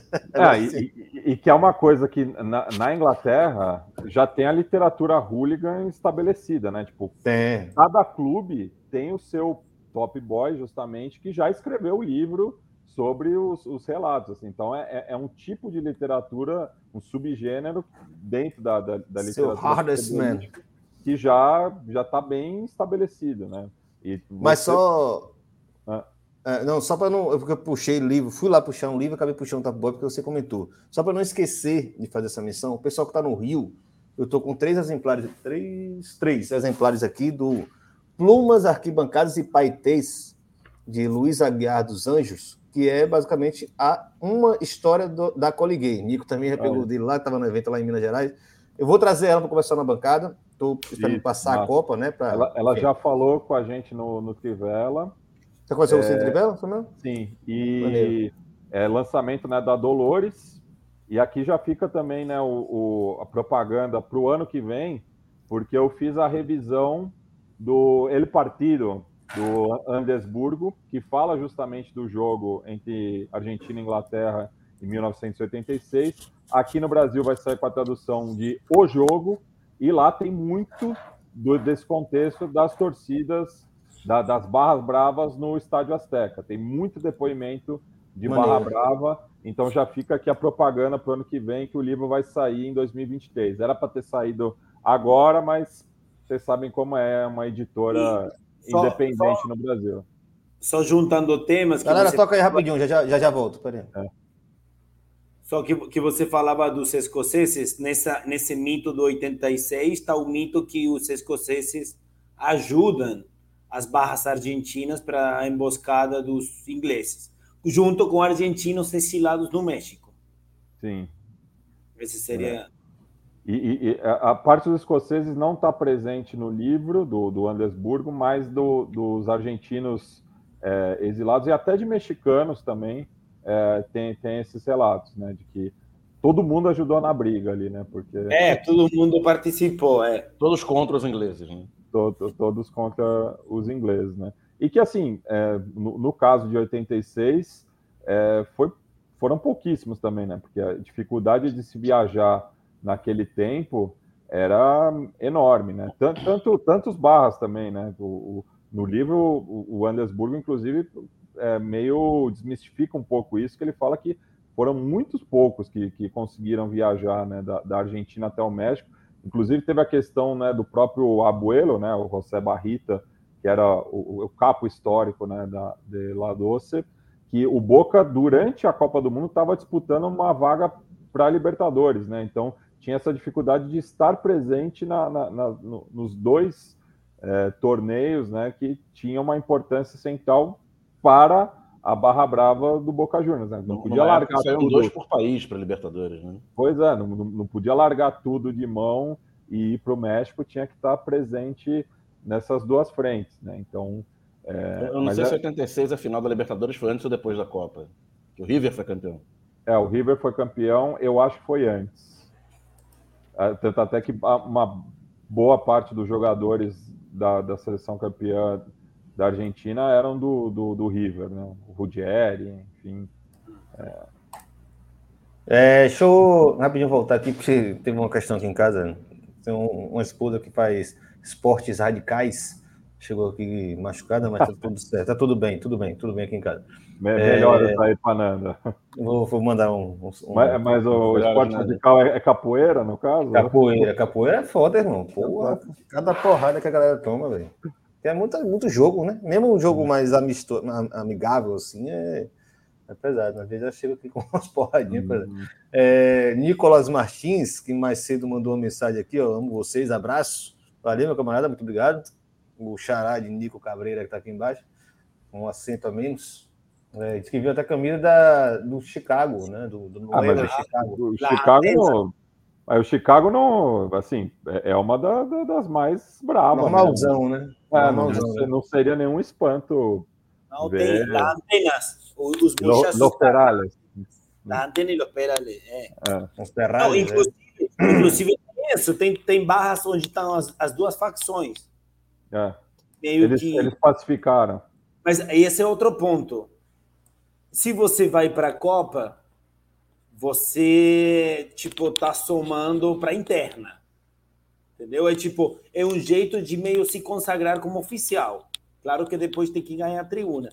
Mas é, é muito, rola muito isso, assim. Barras que tem interna, viajar é uma mostra de força, é uma mostra que você tem contatos, que você tem chegada nos, nos cartolas do clube, que você mostra a bandeira. Então também tem, tem isso em jogo. E lá, eu queria responder uma coisa que você tinha falado, que eu, eu esqueci, de, dos cantos, né? Como se juntar. Cara, na Argentina, até começo de século XXI, a gente só tinha músicas horrorosas. Vamos, vamos, Argentina. Horrível. Que é oficial, né? Que essa é oficial, né? É da é, ditadura. É. Chato, mas, cara, isso durou muito tempo até também é uma consequência da Enchadas Unidas Argentina é a criação de músicas com instrumentos, com batidas, com letras, como aquelas que cantam nas barras nos seus clubes. Então agora toda a Copa tu tem, primeiro, a música da Copa, que, que é viraliza é, antes, né, pela internet. Que viraliza antes e depois você tem várias outras que também sempre tem os símbolos, que eu acho que também isso seria uma pergunta para vocês no caso do Brasil, que eu não sei se o Brasil tem símbolos tão próprios como a gente que servem para toda a música, sabe, bater sentimentalmente. Tu faz uma música da seleção argentina, coloca Messi, Maradona e Malvinas, sucesso garantizado. É, é, é aquele, lembra aquele quadro do Capuçoto, né, Nico? É, tipo, Palavras-chave Puto, cagou, corre, tiro, tiro, tiro. É igual samba enredo. É. é o nome da escola, na Sapucaí. É. O esplendor, o esplendor. É isso. É isso. Naveguei, é Naveguei. E depois botou um lalaiá, laiá, lalaiá, laiá. Tem que ter, tem que ter um orixá também, né? Para é, amarrar. Só vai ficar bravo, hein? É. Essa foi foda. mas, mas, ó, rapidinho, teve uma questão que primeiro o Matheus Cruz mandou aqui, ó, para Matias. Que bom que deu tempo de fazer um Fronteiras Invisíveis sobre é, a, a Itália. Fez, a gente fez. a Itália deixar de ser um país A com o nome reconhecido. Um, a gente fez um de Veneza, por conta do carnaval, inclusive, que a gente toca Salgueira no final, e um sobre a Padânia, que é aquela a Lega Nord, né? Aquela pataquada lá. A Padania já deve ser o nome atual, né? refugiado do que a Itália agora. É. Fora, fora a parte que foi anexada pela Suíça, esse é o nome atual da Itália, né? Porque não veio mais de Copa. Tá rolando então, esse ano aquela Copa dos países que não existem? A da Conifa? Não, é. não, não, sei. O Saara Ocidental cabeça, joga na Copa. Deixa eu ver aqui, procurar a Conifa aqui. É, vai lá, mexe um Google. Porra, né? Daniel sacaneou aí. Daniel é a, a, Transnistria, joga para Dani. A Confederação de Futebol de Associações Independentes, né? Esse é o, o nome Vou oficial. botar o Nordeste aí, porra, para arregaçar com todo O Sheriff, aquele clube, aquele clube da Moldávia, o que Tiraspol, é da é. Transnistria. É. Transnistria mesmo. Mas ali é uma região do país, né? Não, é. região separatista da Moldávia. É. É, mas ainda é a região da Moldávia. É, mas é separatista. O nome tem, é, na prática é um governo próprio, mas o, o sheriff joga. Aliás, o sheriff é do. O dono do sheriff é o cara que é o gangster que manda e desmanda oh, lá. Né? O, o, os representantes das. Cada da esquina os caras querem fazer um país, porra. É um país aqui na Andrade pertence, outro país na Silveira Martins. A Transnistria é quase que a margem esquerda do Rio Catete, assim. É, daqui, é, daqui que eu chego. Daqui que eu chego em Laranjeira até Daniel, já tem É a Bento Lisboa e a Rua do Catete, assim, a Transnistria. Nossa, aqui, olha que bizarrice. Eu entrei na, na página da Wikipédia, né, da Conifa, e os representantes da América do Sul são a comunidade armênia da Argentina, que inclusive tem um clube próprio, né, o Deportivo Armênio, que é um dos três clubes argentinos que jogou todas as divisões né, é, do, do, do, acesso e na primeira também, ao lado do Arsenal de Sarandi e do Defensa e Justiça. É a Chapecoense da Argentina. O Aymar, os Aymarás, os Mapuche, o Maule Sur, que é uma região do Chile, Ilha de Páscoa, outra região do Chile, e o movimento separatista de São Paulo. Você imagina o pessoal do movimento ah, separatista. é o movimento integralista, né? É o integralista movimento verde e amarelo. A Ilha de Páscoa, inclusive, tinha que jogar na Confederação da Oceania. Palhaçada é essa, bicho. Cara, isso existe. Porra, não, aí, essa, aí desmoralizou, desmoralizou. Desmoralizou, desmoralizou. Não, não, não, vai ter mais citada. Não, vou, vou criar outra liga, vou criar outra liga.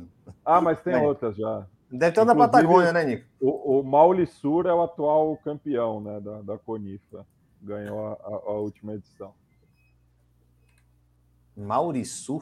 Maule, Maule Sur, que tem ah, Maule o, o, rio Maule, ao sul do Maule, eram os limites onde o, os espanhóis não conseguiram conquistar, mais ou menos. É Bilbil, Maule ali, tanto até que Chile, né, o nome do país é Confins, em quechua, né? Porque famoso, é... famoso, pelo amor de Deus, né? Vão, vão, é. vão ouvir o Longe pra caramba. É. Aqui não tá, tá, meio complicado. Nico tem uma caída ali, porque eu tinha uma pergunta é. para ele, então vou mudar o, o, o comentário que ele jogar. Leandro Stein. Stein. Audiência qualificada aqui. Porra, aí é o nível, o nível é outro aqui. Porra. Hoje, a gente, hoje tá... Votou, votou, Nico, tá aqui.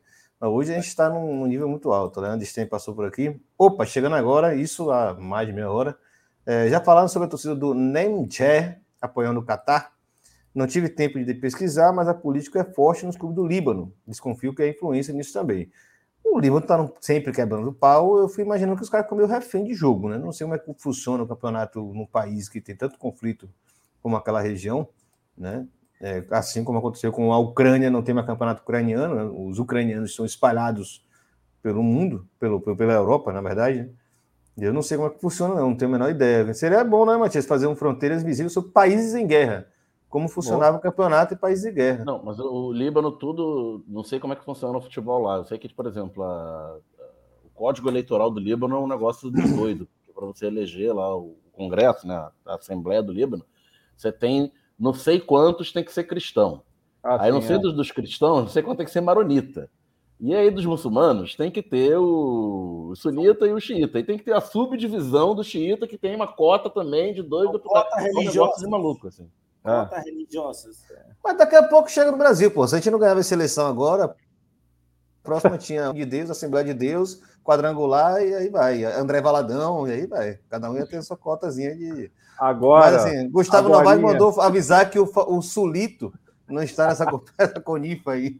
Sulito precisa estar na O Sul é seu país. É, São Paulo iria jogar a última Copa América da Conifa. Né? Desistiram no meio, né? O, a República de Samba peidou, não foi nem lá. É daqui, se, o Sul separar, se o Sul separar, voou igual os, os galinhas todos da seleção brasileira. Tomara, Tite, deve Mano ser por Menezes, isso Filipão, Dunga. Pior que é mesmo, né, rapaz? Pô, que hegemonia ah. de O presidente do Brasil é um baiano e o próximo treinador vai ser um CBF. Oh, Brasil, da CBF. da, da, da, você quer arrumar guerra com Pernambuco. O baiano está é. sempre querendo. Não, Caruaru é Bahia. O Franciel, o Franciel tinha razão, né? Nico, você está de volta. Elias Costa perguntou aqui para você, ó. Nico, qual a visão que, os, que as, os Barras têm da torcida brasileira na Copa do Mundo? É interessante perguntar isso. Não, não, uma, não é uma pergunta nem um pouco fácil, né? mas assim, é tão discrepante que imagina-se que vira uma, um conflito, né? Na cabeça dos caras. É interessante a pergunta. Eu acho que não tem muita reflexão sobre a, a torcida brasileira. Sim, enquanto time, o Brasil em geral. Cara, o, o argentino tem uma inveja bem, bem, bem sutil de, dessa alegria brasileira que a gente encontra nos jogadores e não na arquibancada. Isso fica claro. Não tem assim é, referência de, de, de rivalidade, nem de inveja, de nada da torcida brasileira. Sim dos jogadores. O tempo todo, essa, os vídeos do, dos passinhos, da galera chegando com ritmo, isso pega muito na Argentina. E é, olha o Brasil, país da alegria, eles são tão felizes, são tão maravilhosos. Mas da torcida em si, não. Quase não tem referência. Acho que os caras nem veem a torcida brasileira de seleção como uma torcida, né? É. Como veio os ingleses, por exemplo. Os é, ingleses, cara, é rival porque é um igual, é um torcedor e tal. Vamos lá, chegou no momento preciso. Acho que agora é uma boa. Eu deixei essa pergunta Não, exatamente e, e, só, e só, antes da gente entrar no Brasil especificamente, Irlan, também meio que fazer aqui né, um, um, um disclaimer, né, de que na América do Sul é, você tem torcidas, vamos dizer, é, é difícil falar torcidas organizadas, né, mas é, barras né, de, das seleções, é, eu acho que os, os, os, mais organizados justamente é Chile e Peru. Porque você tem a Maré Roja, que é a, a barra oficial da seleção chilena, e no Peru você tem três barras, mas que tem é, uma organicidade muito é, forte, né? Até porque, assim como a Argentina, o Peru manda todos os seus jogos no Estádio Nacional de Lima, e daí lá você tem a divisão já histórica né, da, da, das duas torcidas. O Paraguai tem um pouco disso também, mas em menor grau. Mas o Peru é impressionante, né? Tem, tem a sentimento blanquirrojo, la blanquirroja, enfim, tem, é, tem muitas torcidas lá e que criam músicas, né? Na Rússia, eu vi, né? Eu vi Ele... disso naquela Copa, aquela segunda Copa América, que fizeram a Copa América no Brasil, uma atrás da outra. Não, foi na Nas... primeira. Foi na a segunda primeira, não teve torcida. A segunda não teve torcida, é verdade. Na é. primeira. Os caras. O, o, Brasil e Peru, que teve aqui em Itaquera, só deu eles. Na, na, Cara, o, na fase de grupos. O, né? Peru e Bolívia, eu, o jogo que eu fui no Maracanã, inclusive, primeira rodada de fase de grupo, Peru e Bolívia, eu saía na rua, só tinha peruano. Aqui na lanchonete da esquina, oito peruanos tomando café da manhã e tal. Pô, cara porra, eu, eu tava correndo no Maracanã. no Maracanã, eu considerei assim, ah, o jogo hoje é Peru e sei lá quem. Era Peru é um jogo vazio, vou, vou correr ali na, na, no Maracanã. Porra, gente pra caralho descendo a rampa da, do metrô. Muita gente. E cantando, desde já tinha gente lá dentro cantando, você ouvia do lado de fora, e, tem e gente várias, descendo. E tem várias músicas próprias da seleção, né? Então é, é, um, é, é uma coisa bastante organizada mesmo, né? É, leva tempo, né? Pra gente. E, e, a, e, a, e só, só concluir no caso do Chile, né? Que o, o, que chamou a atenção foi no Mundial de 98, né? Que o Chile não disputava há 16 anos, foi na França, e como na França tinha muitos refugiados chilenos, deu um peso grande também. Então foi ali meio que surgiu a maré roja, que era o nome né, de uma praga no Pacífico, né, de um, de um molusco, né, que deu envenenamento de peixe e o nome dessa doença acabou virando o nome da torcida, né? Normal, normal. Febre, é. febre amarela, com certeza, é. de alguma. Podia ser nossa, né? mas seria horrível, né? Mas é isso. Eu acho que para a gente encerrar aqui, encerrar assim, sem muita pressa também, para já ter uma hora e meia. É, mas estamos muito tempo devendo uma live, né? Nem lembro quando foi a última. É, é isso. Quais as razões do futebol brasileiro ter tanta dificuldade? Vocês já levantaram a questão dos jogos nunca serem no Brasil. É, mas nesse caso aí da Copa do Catar, tem esse fator que já levantaram a bola. Alguém, acho que foi até o Vecchioli levantou, foi atrás, ou ele levantou alguma informação que alguém pesquisou, de que esse movimento verde-amarelo é uma jogada de marketing da Brahma. Né? E aí um monte de Faria Lime, provavelmente amigo, falou: já estarei indo para lá, bota a camisa aqui para gente que a gente vai fazer a parada acontecer. Eu não tenho informações, quem tiver, manda ver aí, quem quiser falar, mas assim, eu acho que primeiro fator, eles trouxeram muito bem. O Brasil há muito tempo mal joga no Brasil. Matias tem o dado que eu acho que, não sei se você já mencionou, eu me esqueci aqui sobre aquele momento histórico, 93. Se você, se você não falou, você fala aí. Não, é, não, aqui hoje eu não falei. É. Já já você comenta na, na, na, quando, você, quando você pegar a fala. É, mas assim, são muitos poucos casos. E eu acho que aí também tem um outro fator que eu acho que é decisivo, que é o tamanho do país, é continental. E, assim, eu particularmente, como nascido e crescido no Nordeste e com, assim, vida toda de arquibancada, eu sei que há uma distância muito grande da seleção. Que eu vejo aqui no Rio de Janeiro, sinto que é muito mais ok torcer pela seleção, né? tem uma questão mais próxima.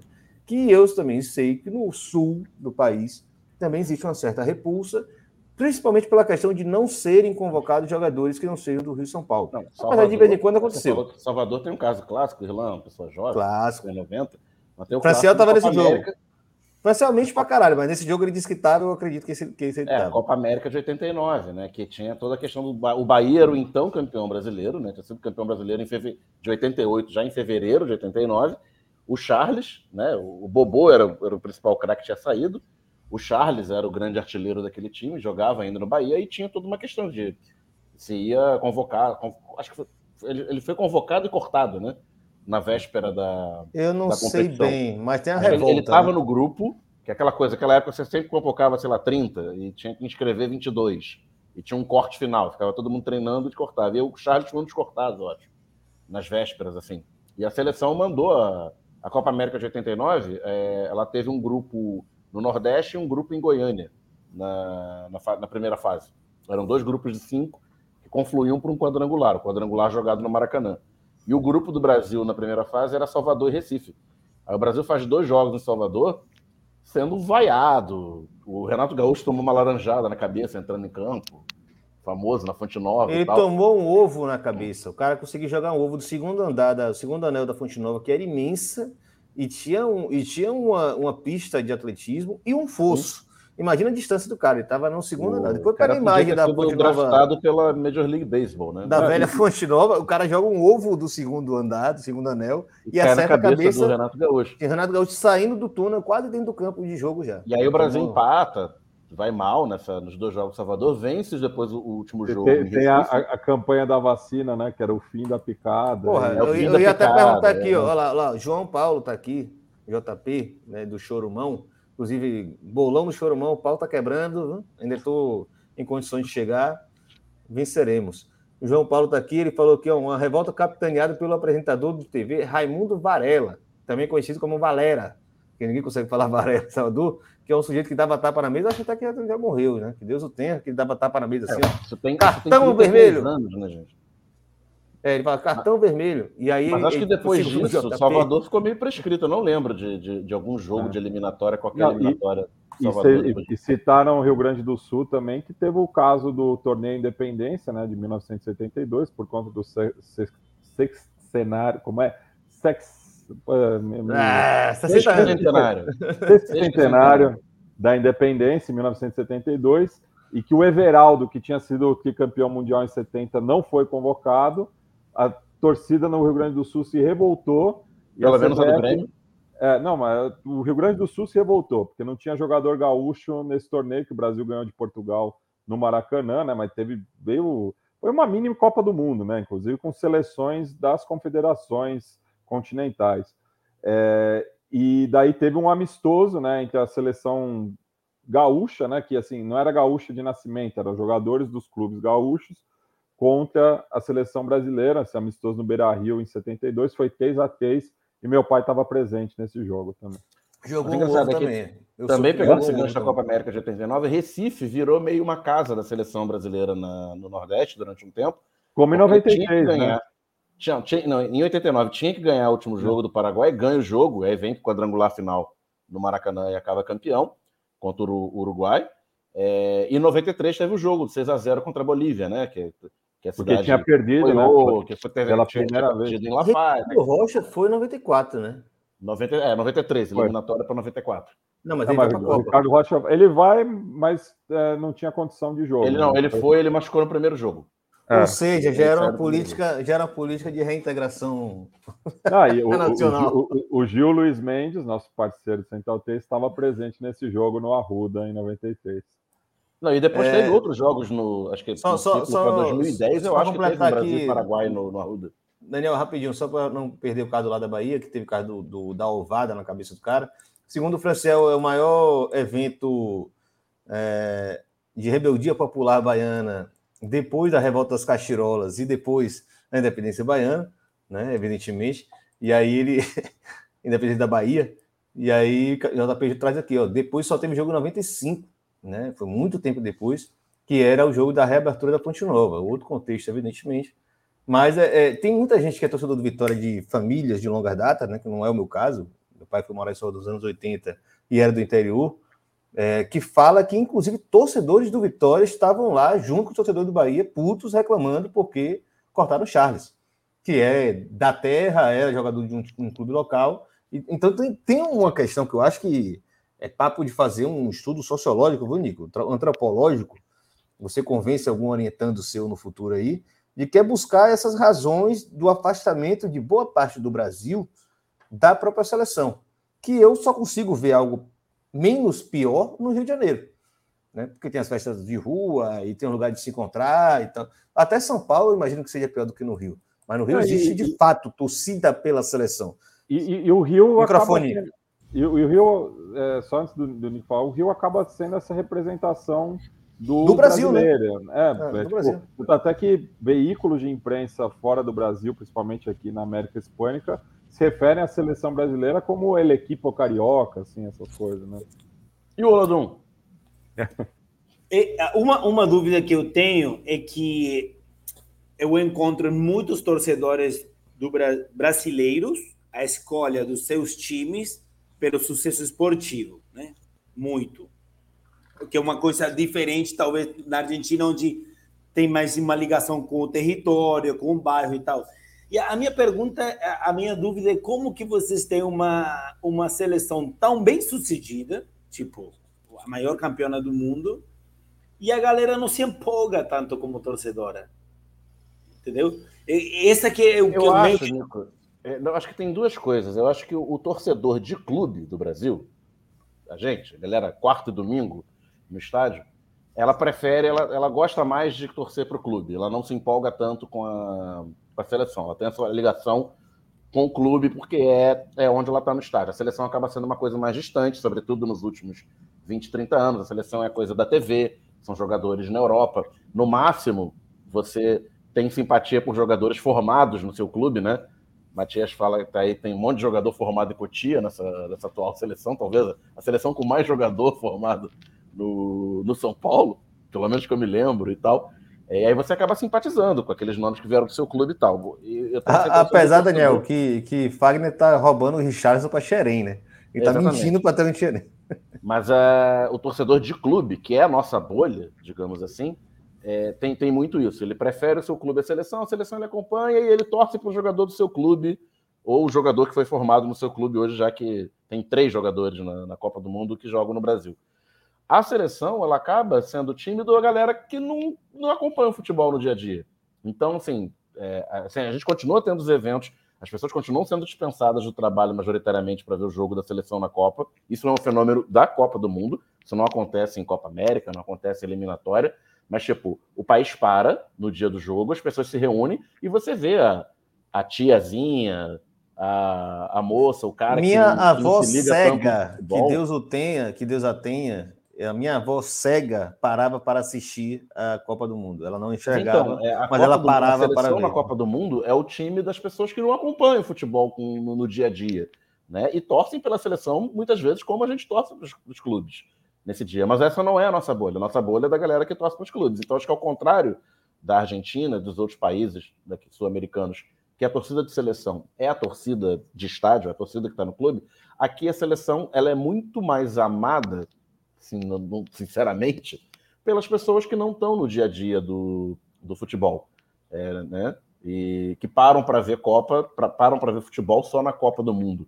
E enquanto que a galera que vê o futebol é, cotidianamente se empolga com a Copa do Mundo, adora a Copa do Mundo, vê todos os jogos, mas não tem essa ligação tão forte com a seleção. Tenho pleno acordo e fecho a su, o seu raciocínio com o comentário de Pedro Costa, que veio no momento preciso para quem está no podcast e não veio curtir a live, que é o lugar onde as mensagens podem ser mandadas e lidas. Pedro Costa meteu. É porque é mais fácil se identificar com Carlinhos Bala, ex-esporte, ex-santa e ex-náutico, do que se identificar com o Neymar. E é fato.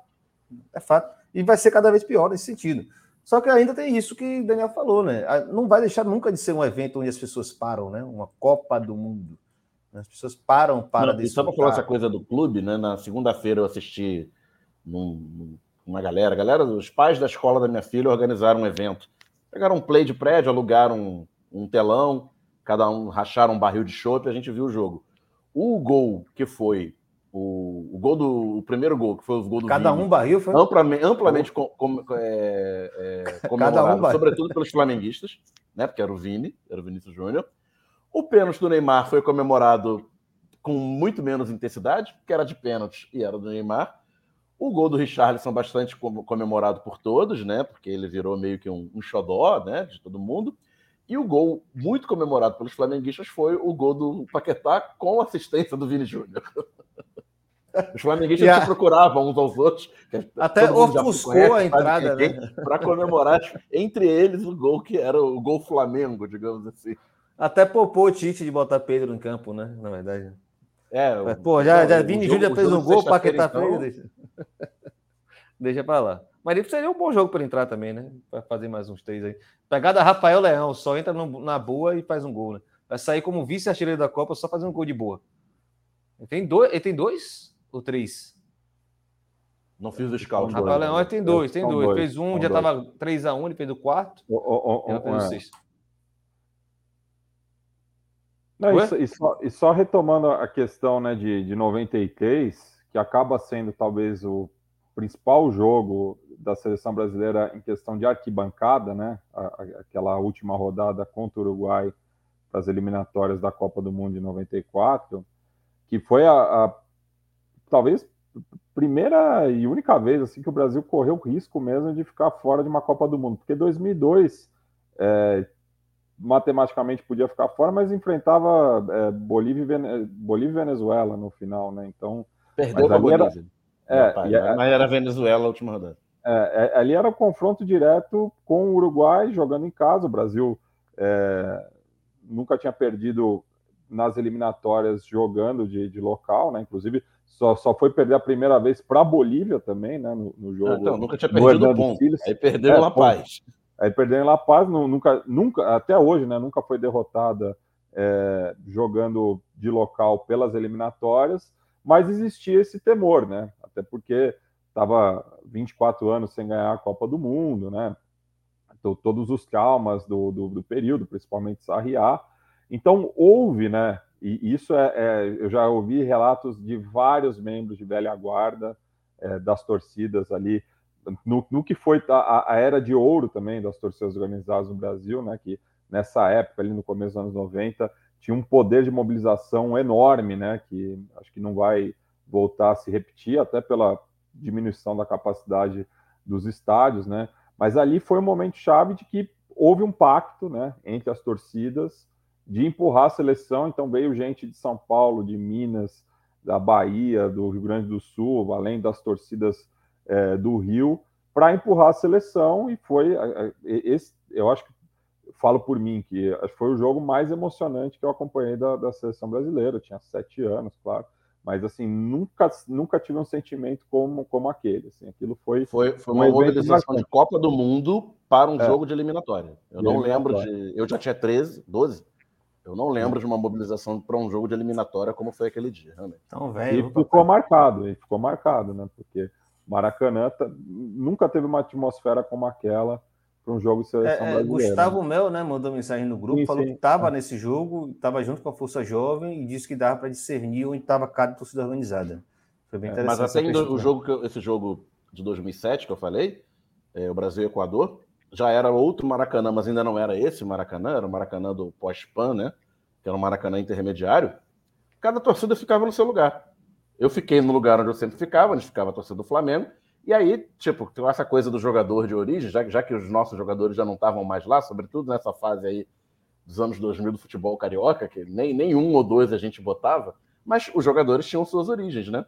Então, quando pegava na bola, sei lá, o Júlio César, que era o goleiro, que era identificado com o Flamengo, a parte que era a do Flamengo se incendiava no, no Maracanã. Quando pegava a bola, o jogador que tinha, sei lá, passagem pelo Vasco, o outro lado se incendiava. Isso era muito comum.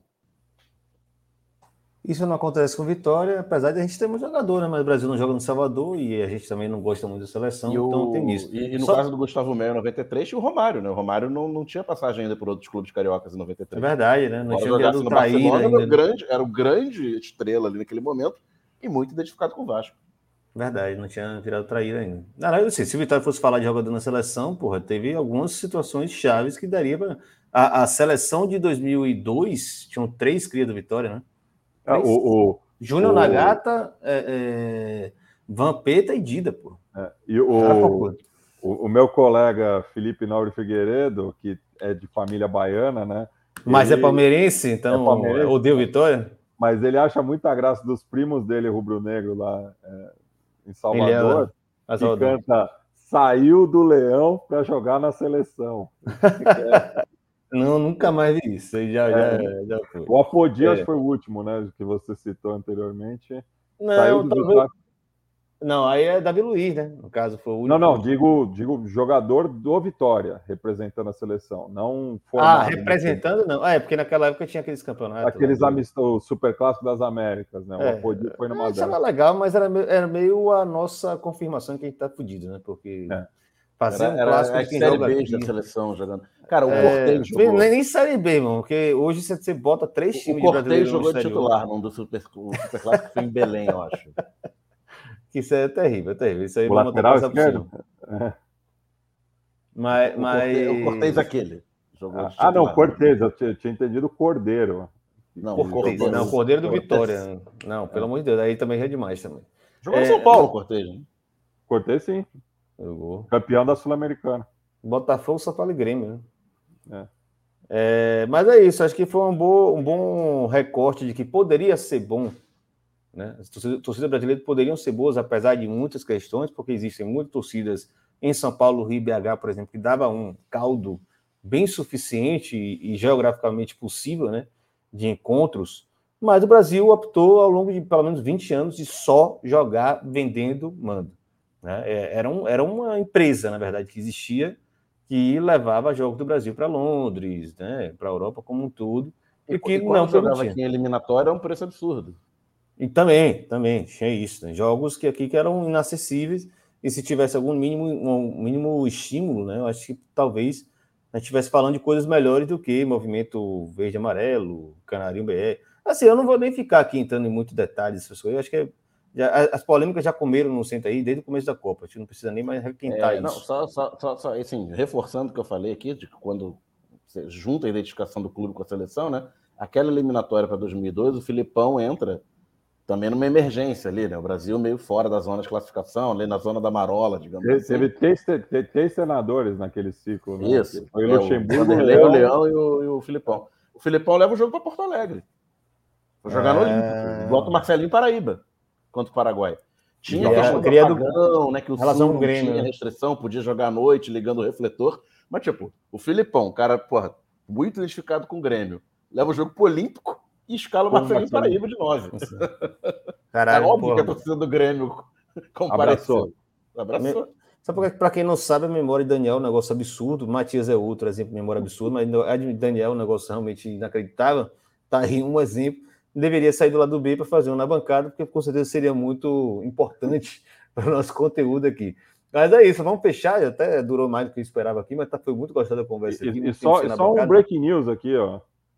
Okay. Porque o, o, o futebol sudaca não parou em um país, né? A Colômbia não foi para a Copa Tá tendo agora a partida de volta, acabou de acabar agora a partida de volta do torneio finalização.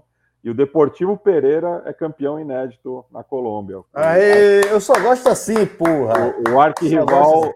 o arquirrival do Once Caldas, né? Faz o só gosto assim. Ganhou do Independente Medellín, que é um clube com uma fama de azarado também. O Jim, o Jim perdeu a final para o Deportivo Pereira. Isso, é, é essa a manchete. Nos pênaltis. Pelo amor, Jim. Porra, então, é temos campeão inédito na Colômbia.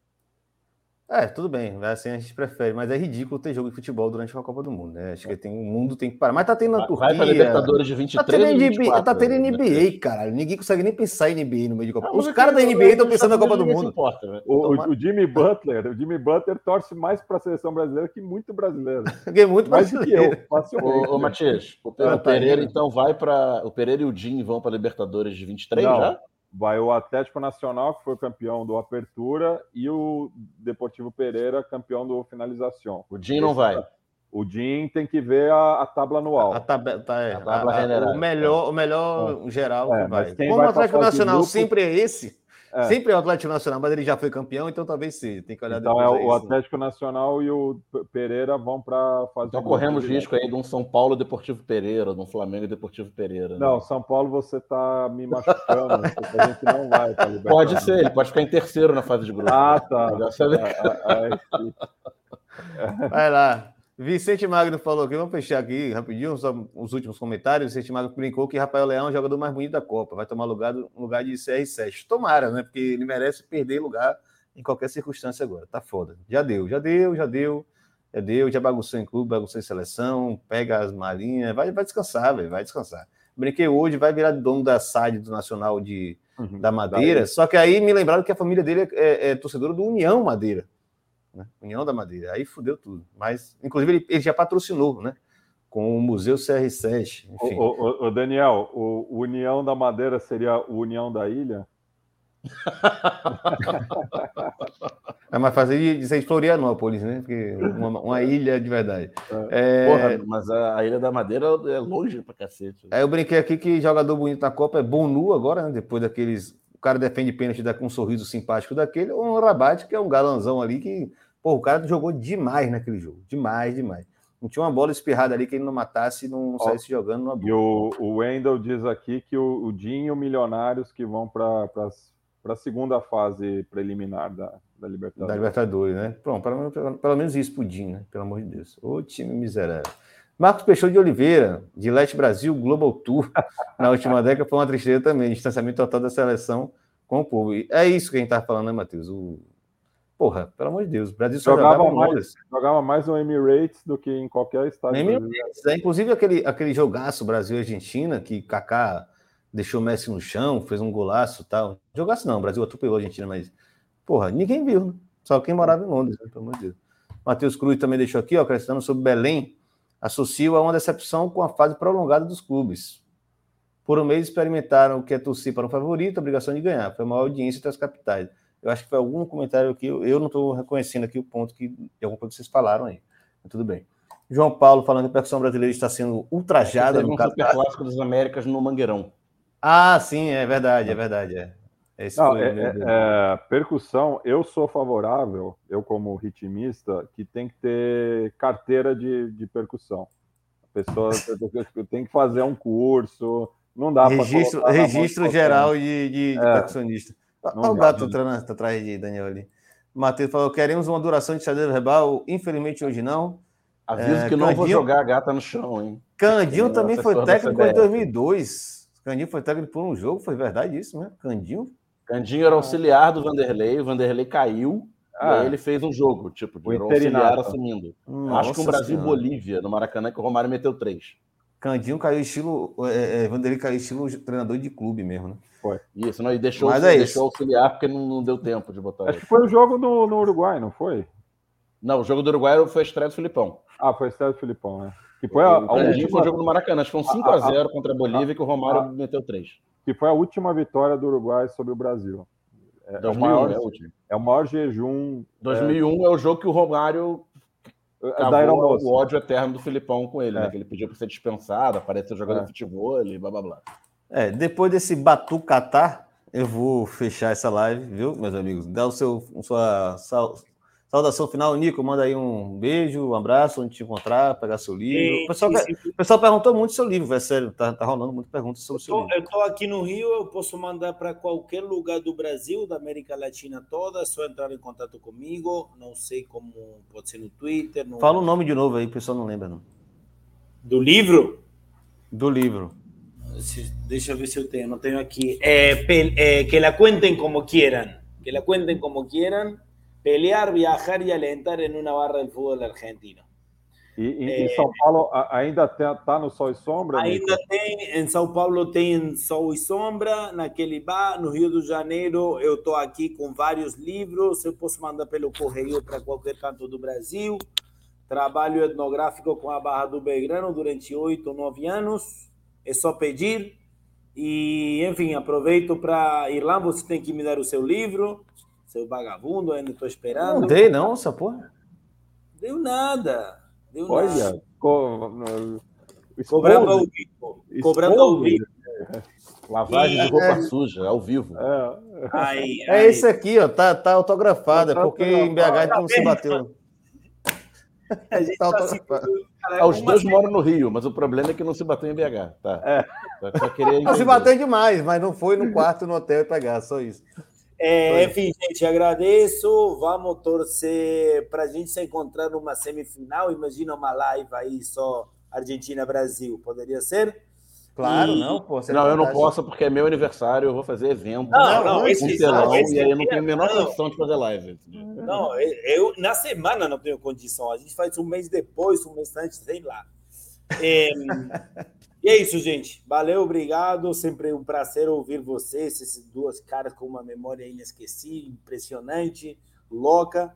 É, e estamos aqui, gente. Estamos junto. Valeu. Seu livro acabou de ser lançado e já está sendo elogiado na bancada. Bárbara Guides já conhece o. Que ela, para mostrar. Que ela cuente como queira. Vai pegar lá ele enquanto eu vou fazendo o resto aqui das despedidas. Daniel Soares, valeu demais na bancada, estão aqui junto. Volte sempre. Valeu, me chama, me chama mais que havendo disponibilidade, se eu estiver em casa, eu faço. É, valeu todo, todo mundo aí que comentou. Gustavo Novaes lembrou aqui, ó. Jogo que estava um temporal no Maraca, foi esse jogo do Candinho. Em, aí, tá 2000, eu acho. Olha lá, só o último recado de Nico ali. O... Que la cuente como quieran pilhar e errar e alentar em Navarra de futebol argentino. É só você não fechar a boca que você consegue falar igual os caras. Quer ver o caso dele? Clube Atlético Belgrano. Muito fluente esse espanhol. Tá aí. É. Mas, assim, curioso é porque é, tanto o Nico como o Tarra falam português muito limpo, né? Então, assim, nem parece. Eu, eu ia trazer um argentino e um marroquino que falam português fantástico. Agora eu tô lendo esse. Funk na batida? Matia deve conhecer. Danilo Simbrot, Bota, bota de novo aí. Bota de... Não conhecia, não. Mas... Muito Já bom. Vou anotar a referência aí. Baile, rua e parlamento. Maneiro, hein? Aí. Bonito também a capa, grandão. Formou, já diria, né? Formou. Já diria. Já diriam os amigos de Daniel Soares aí. É. Matias, só falta você. Tchau, né? Beijo. Ah, falou. Estamos aí, né? Diariamente, 19 horas, live da Tivela, acompanhando é, tudo que acontece na Copa do Mundo até o dia 19, né?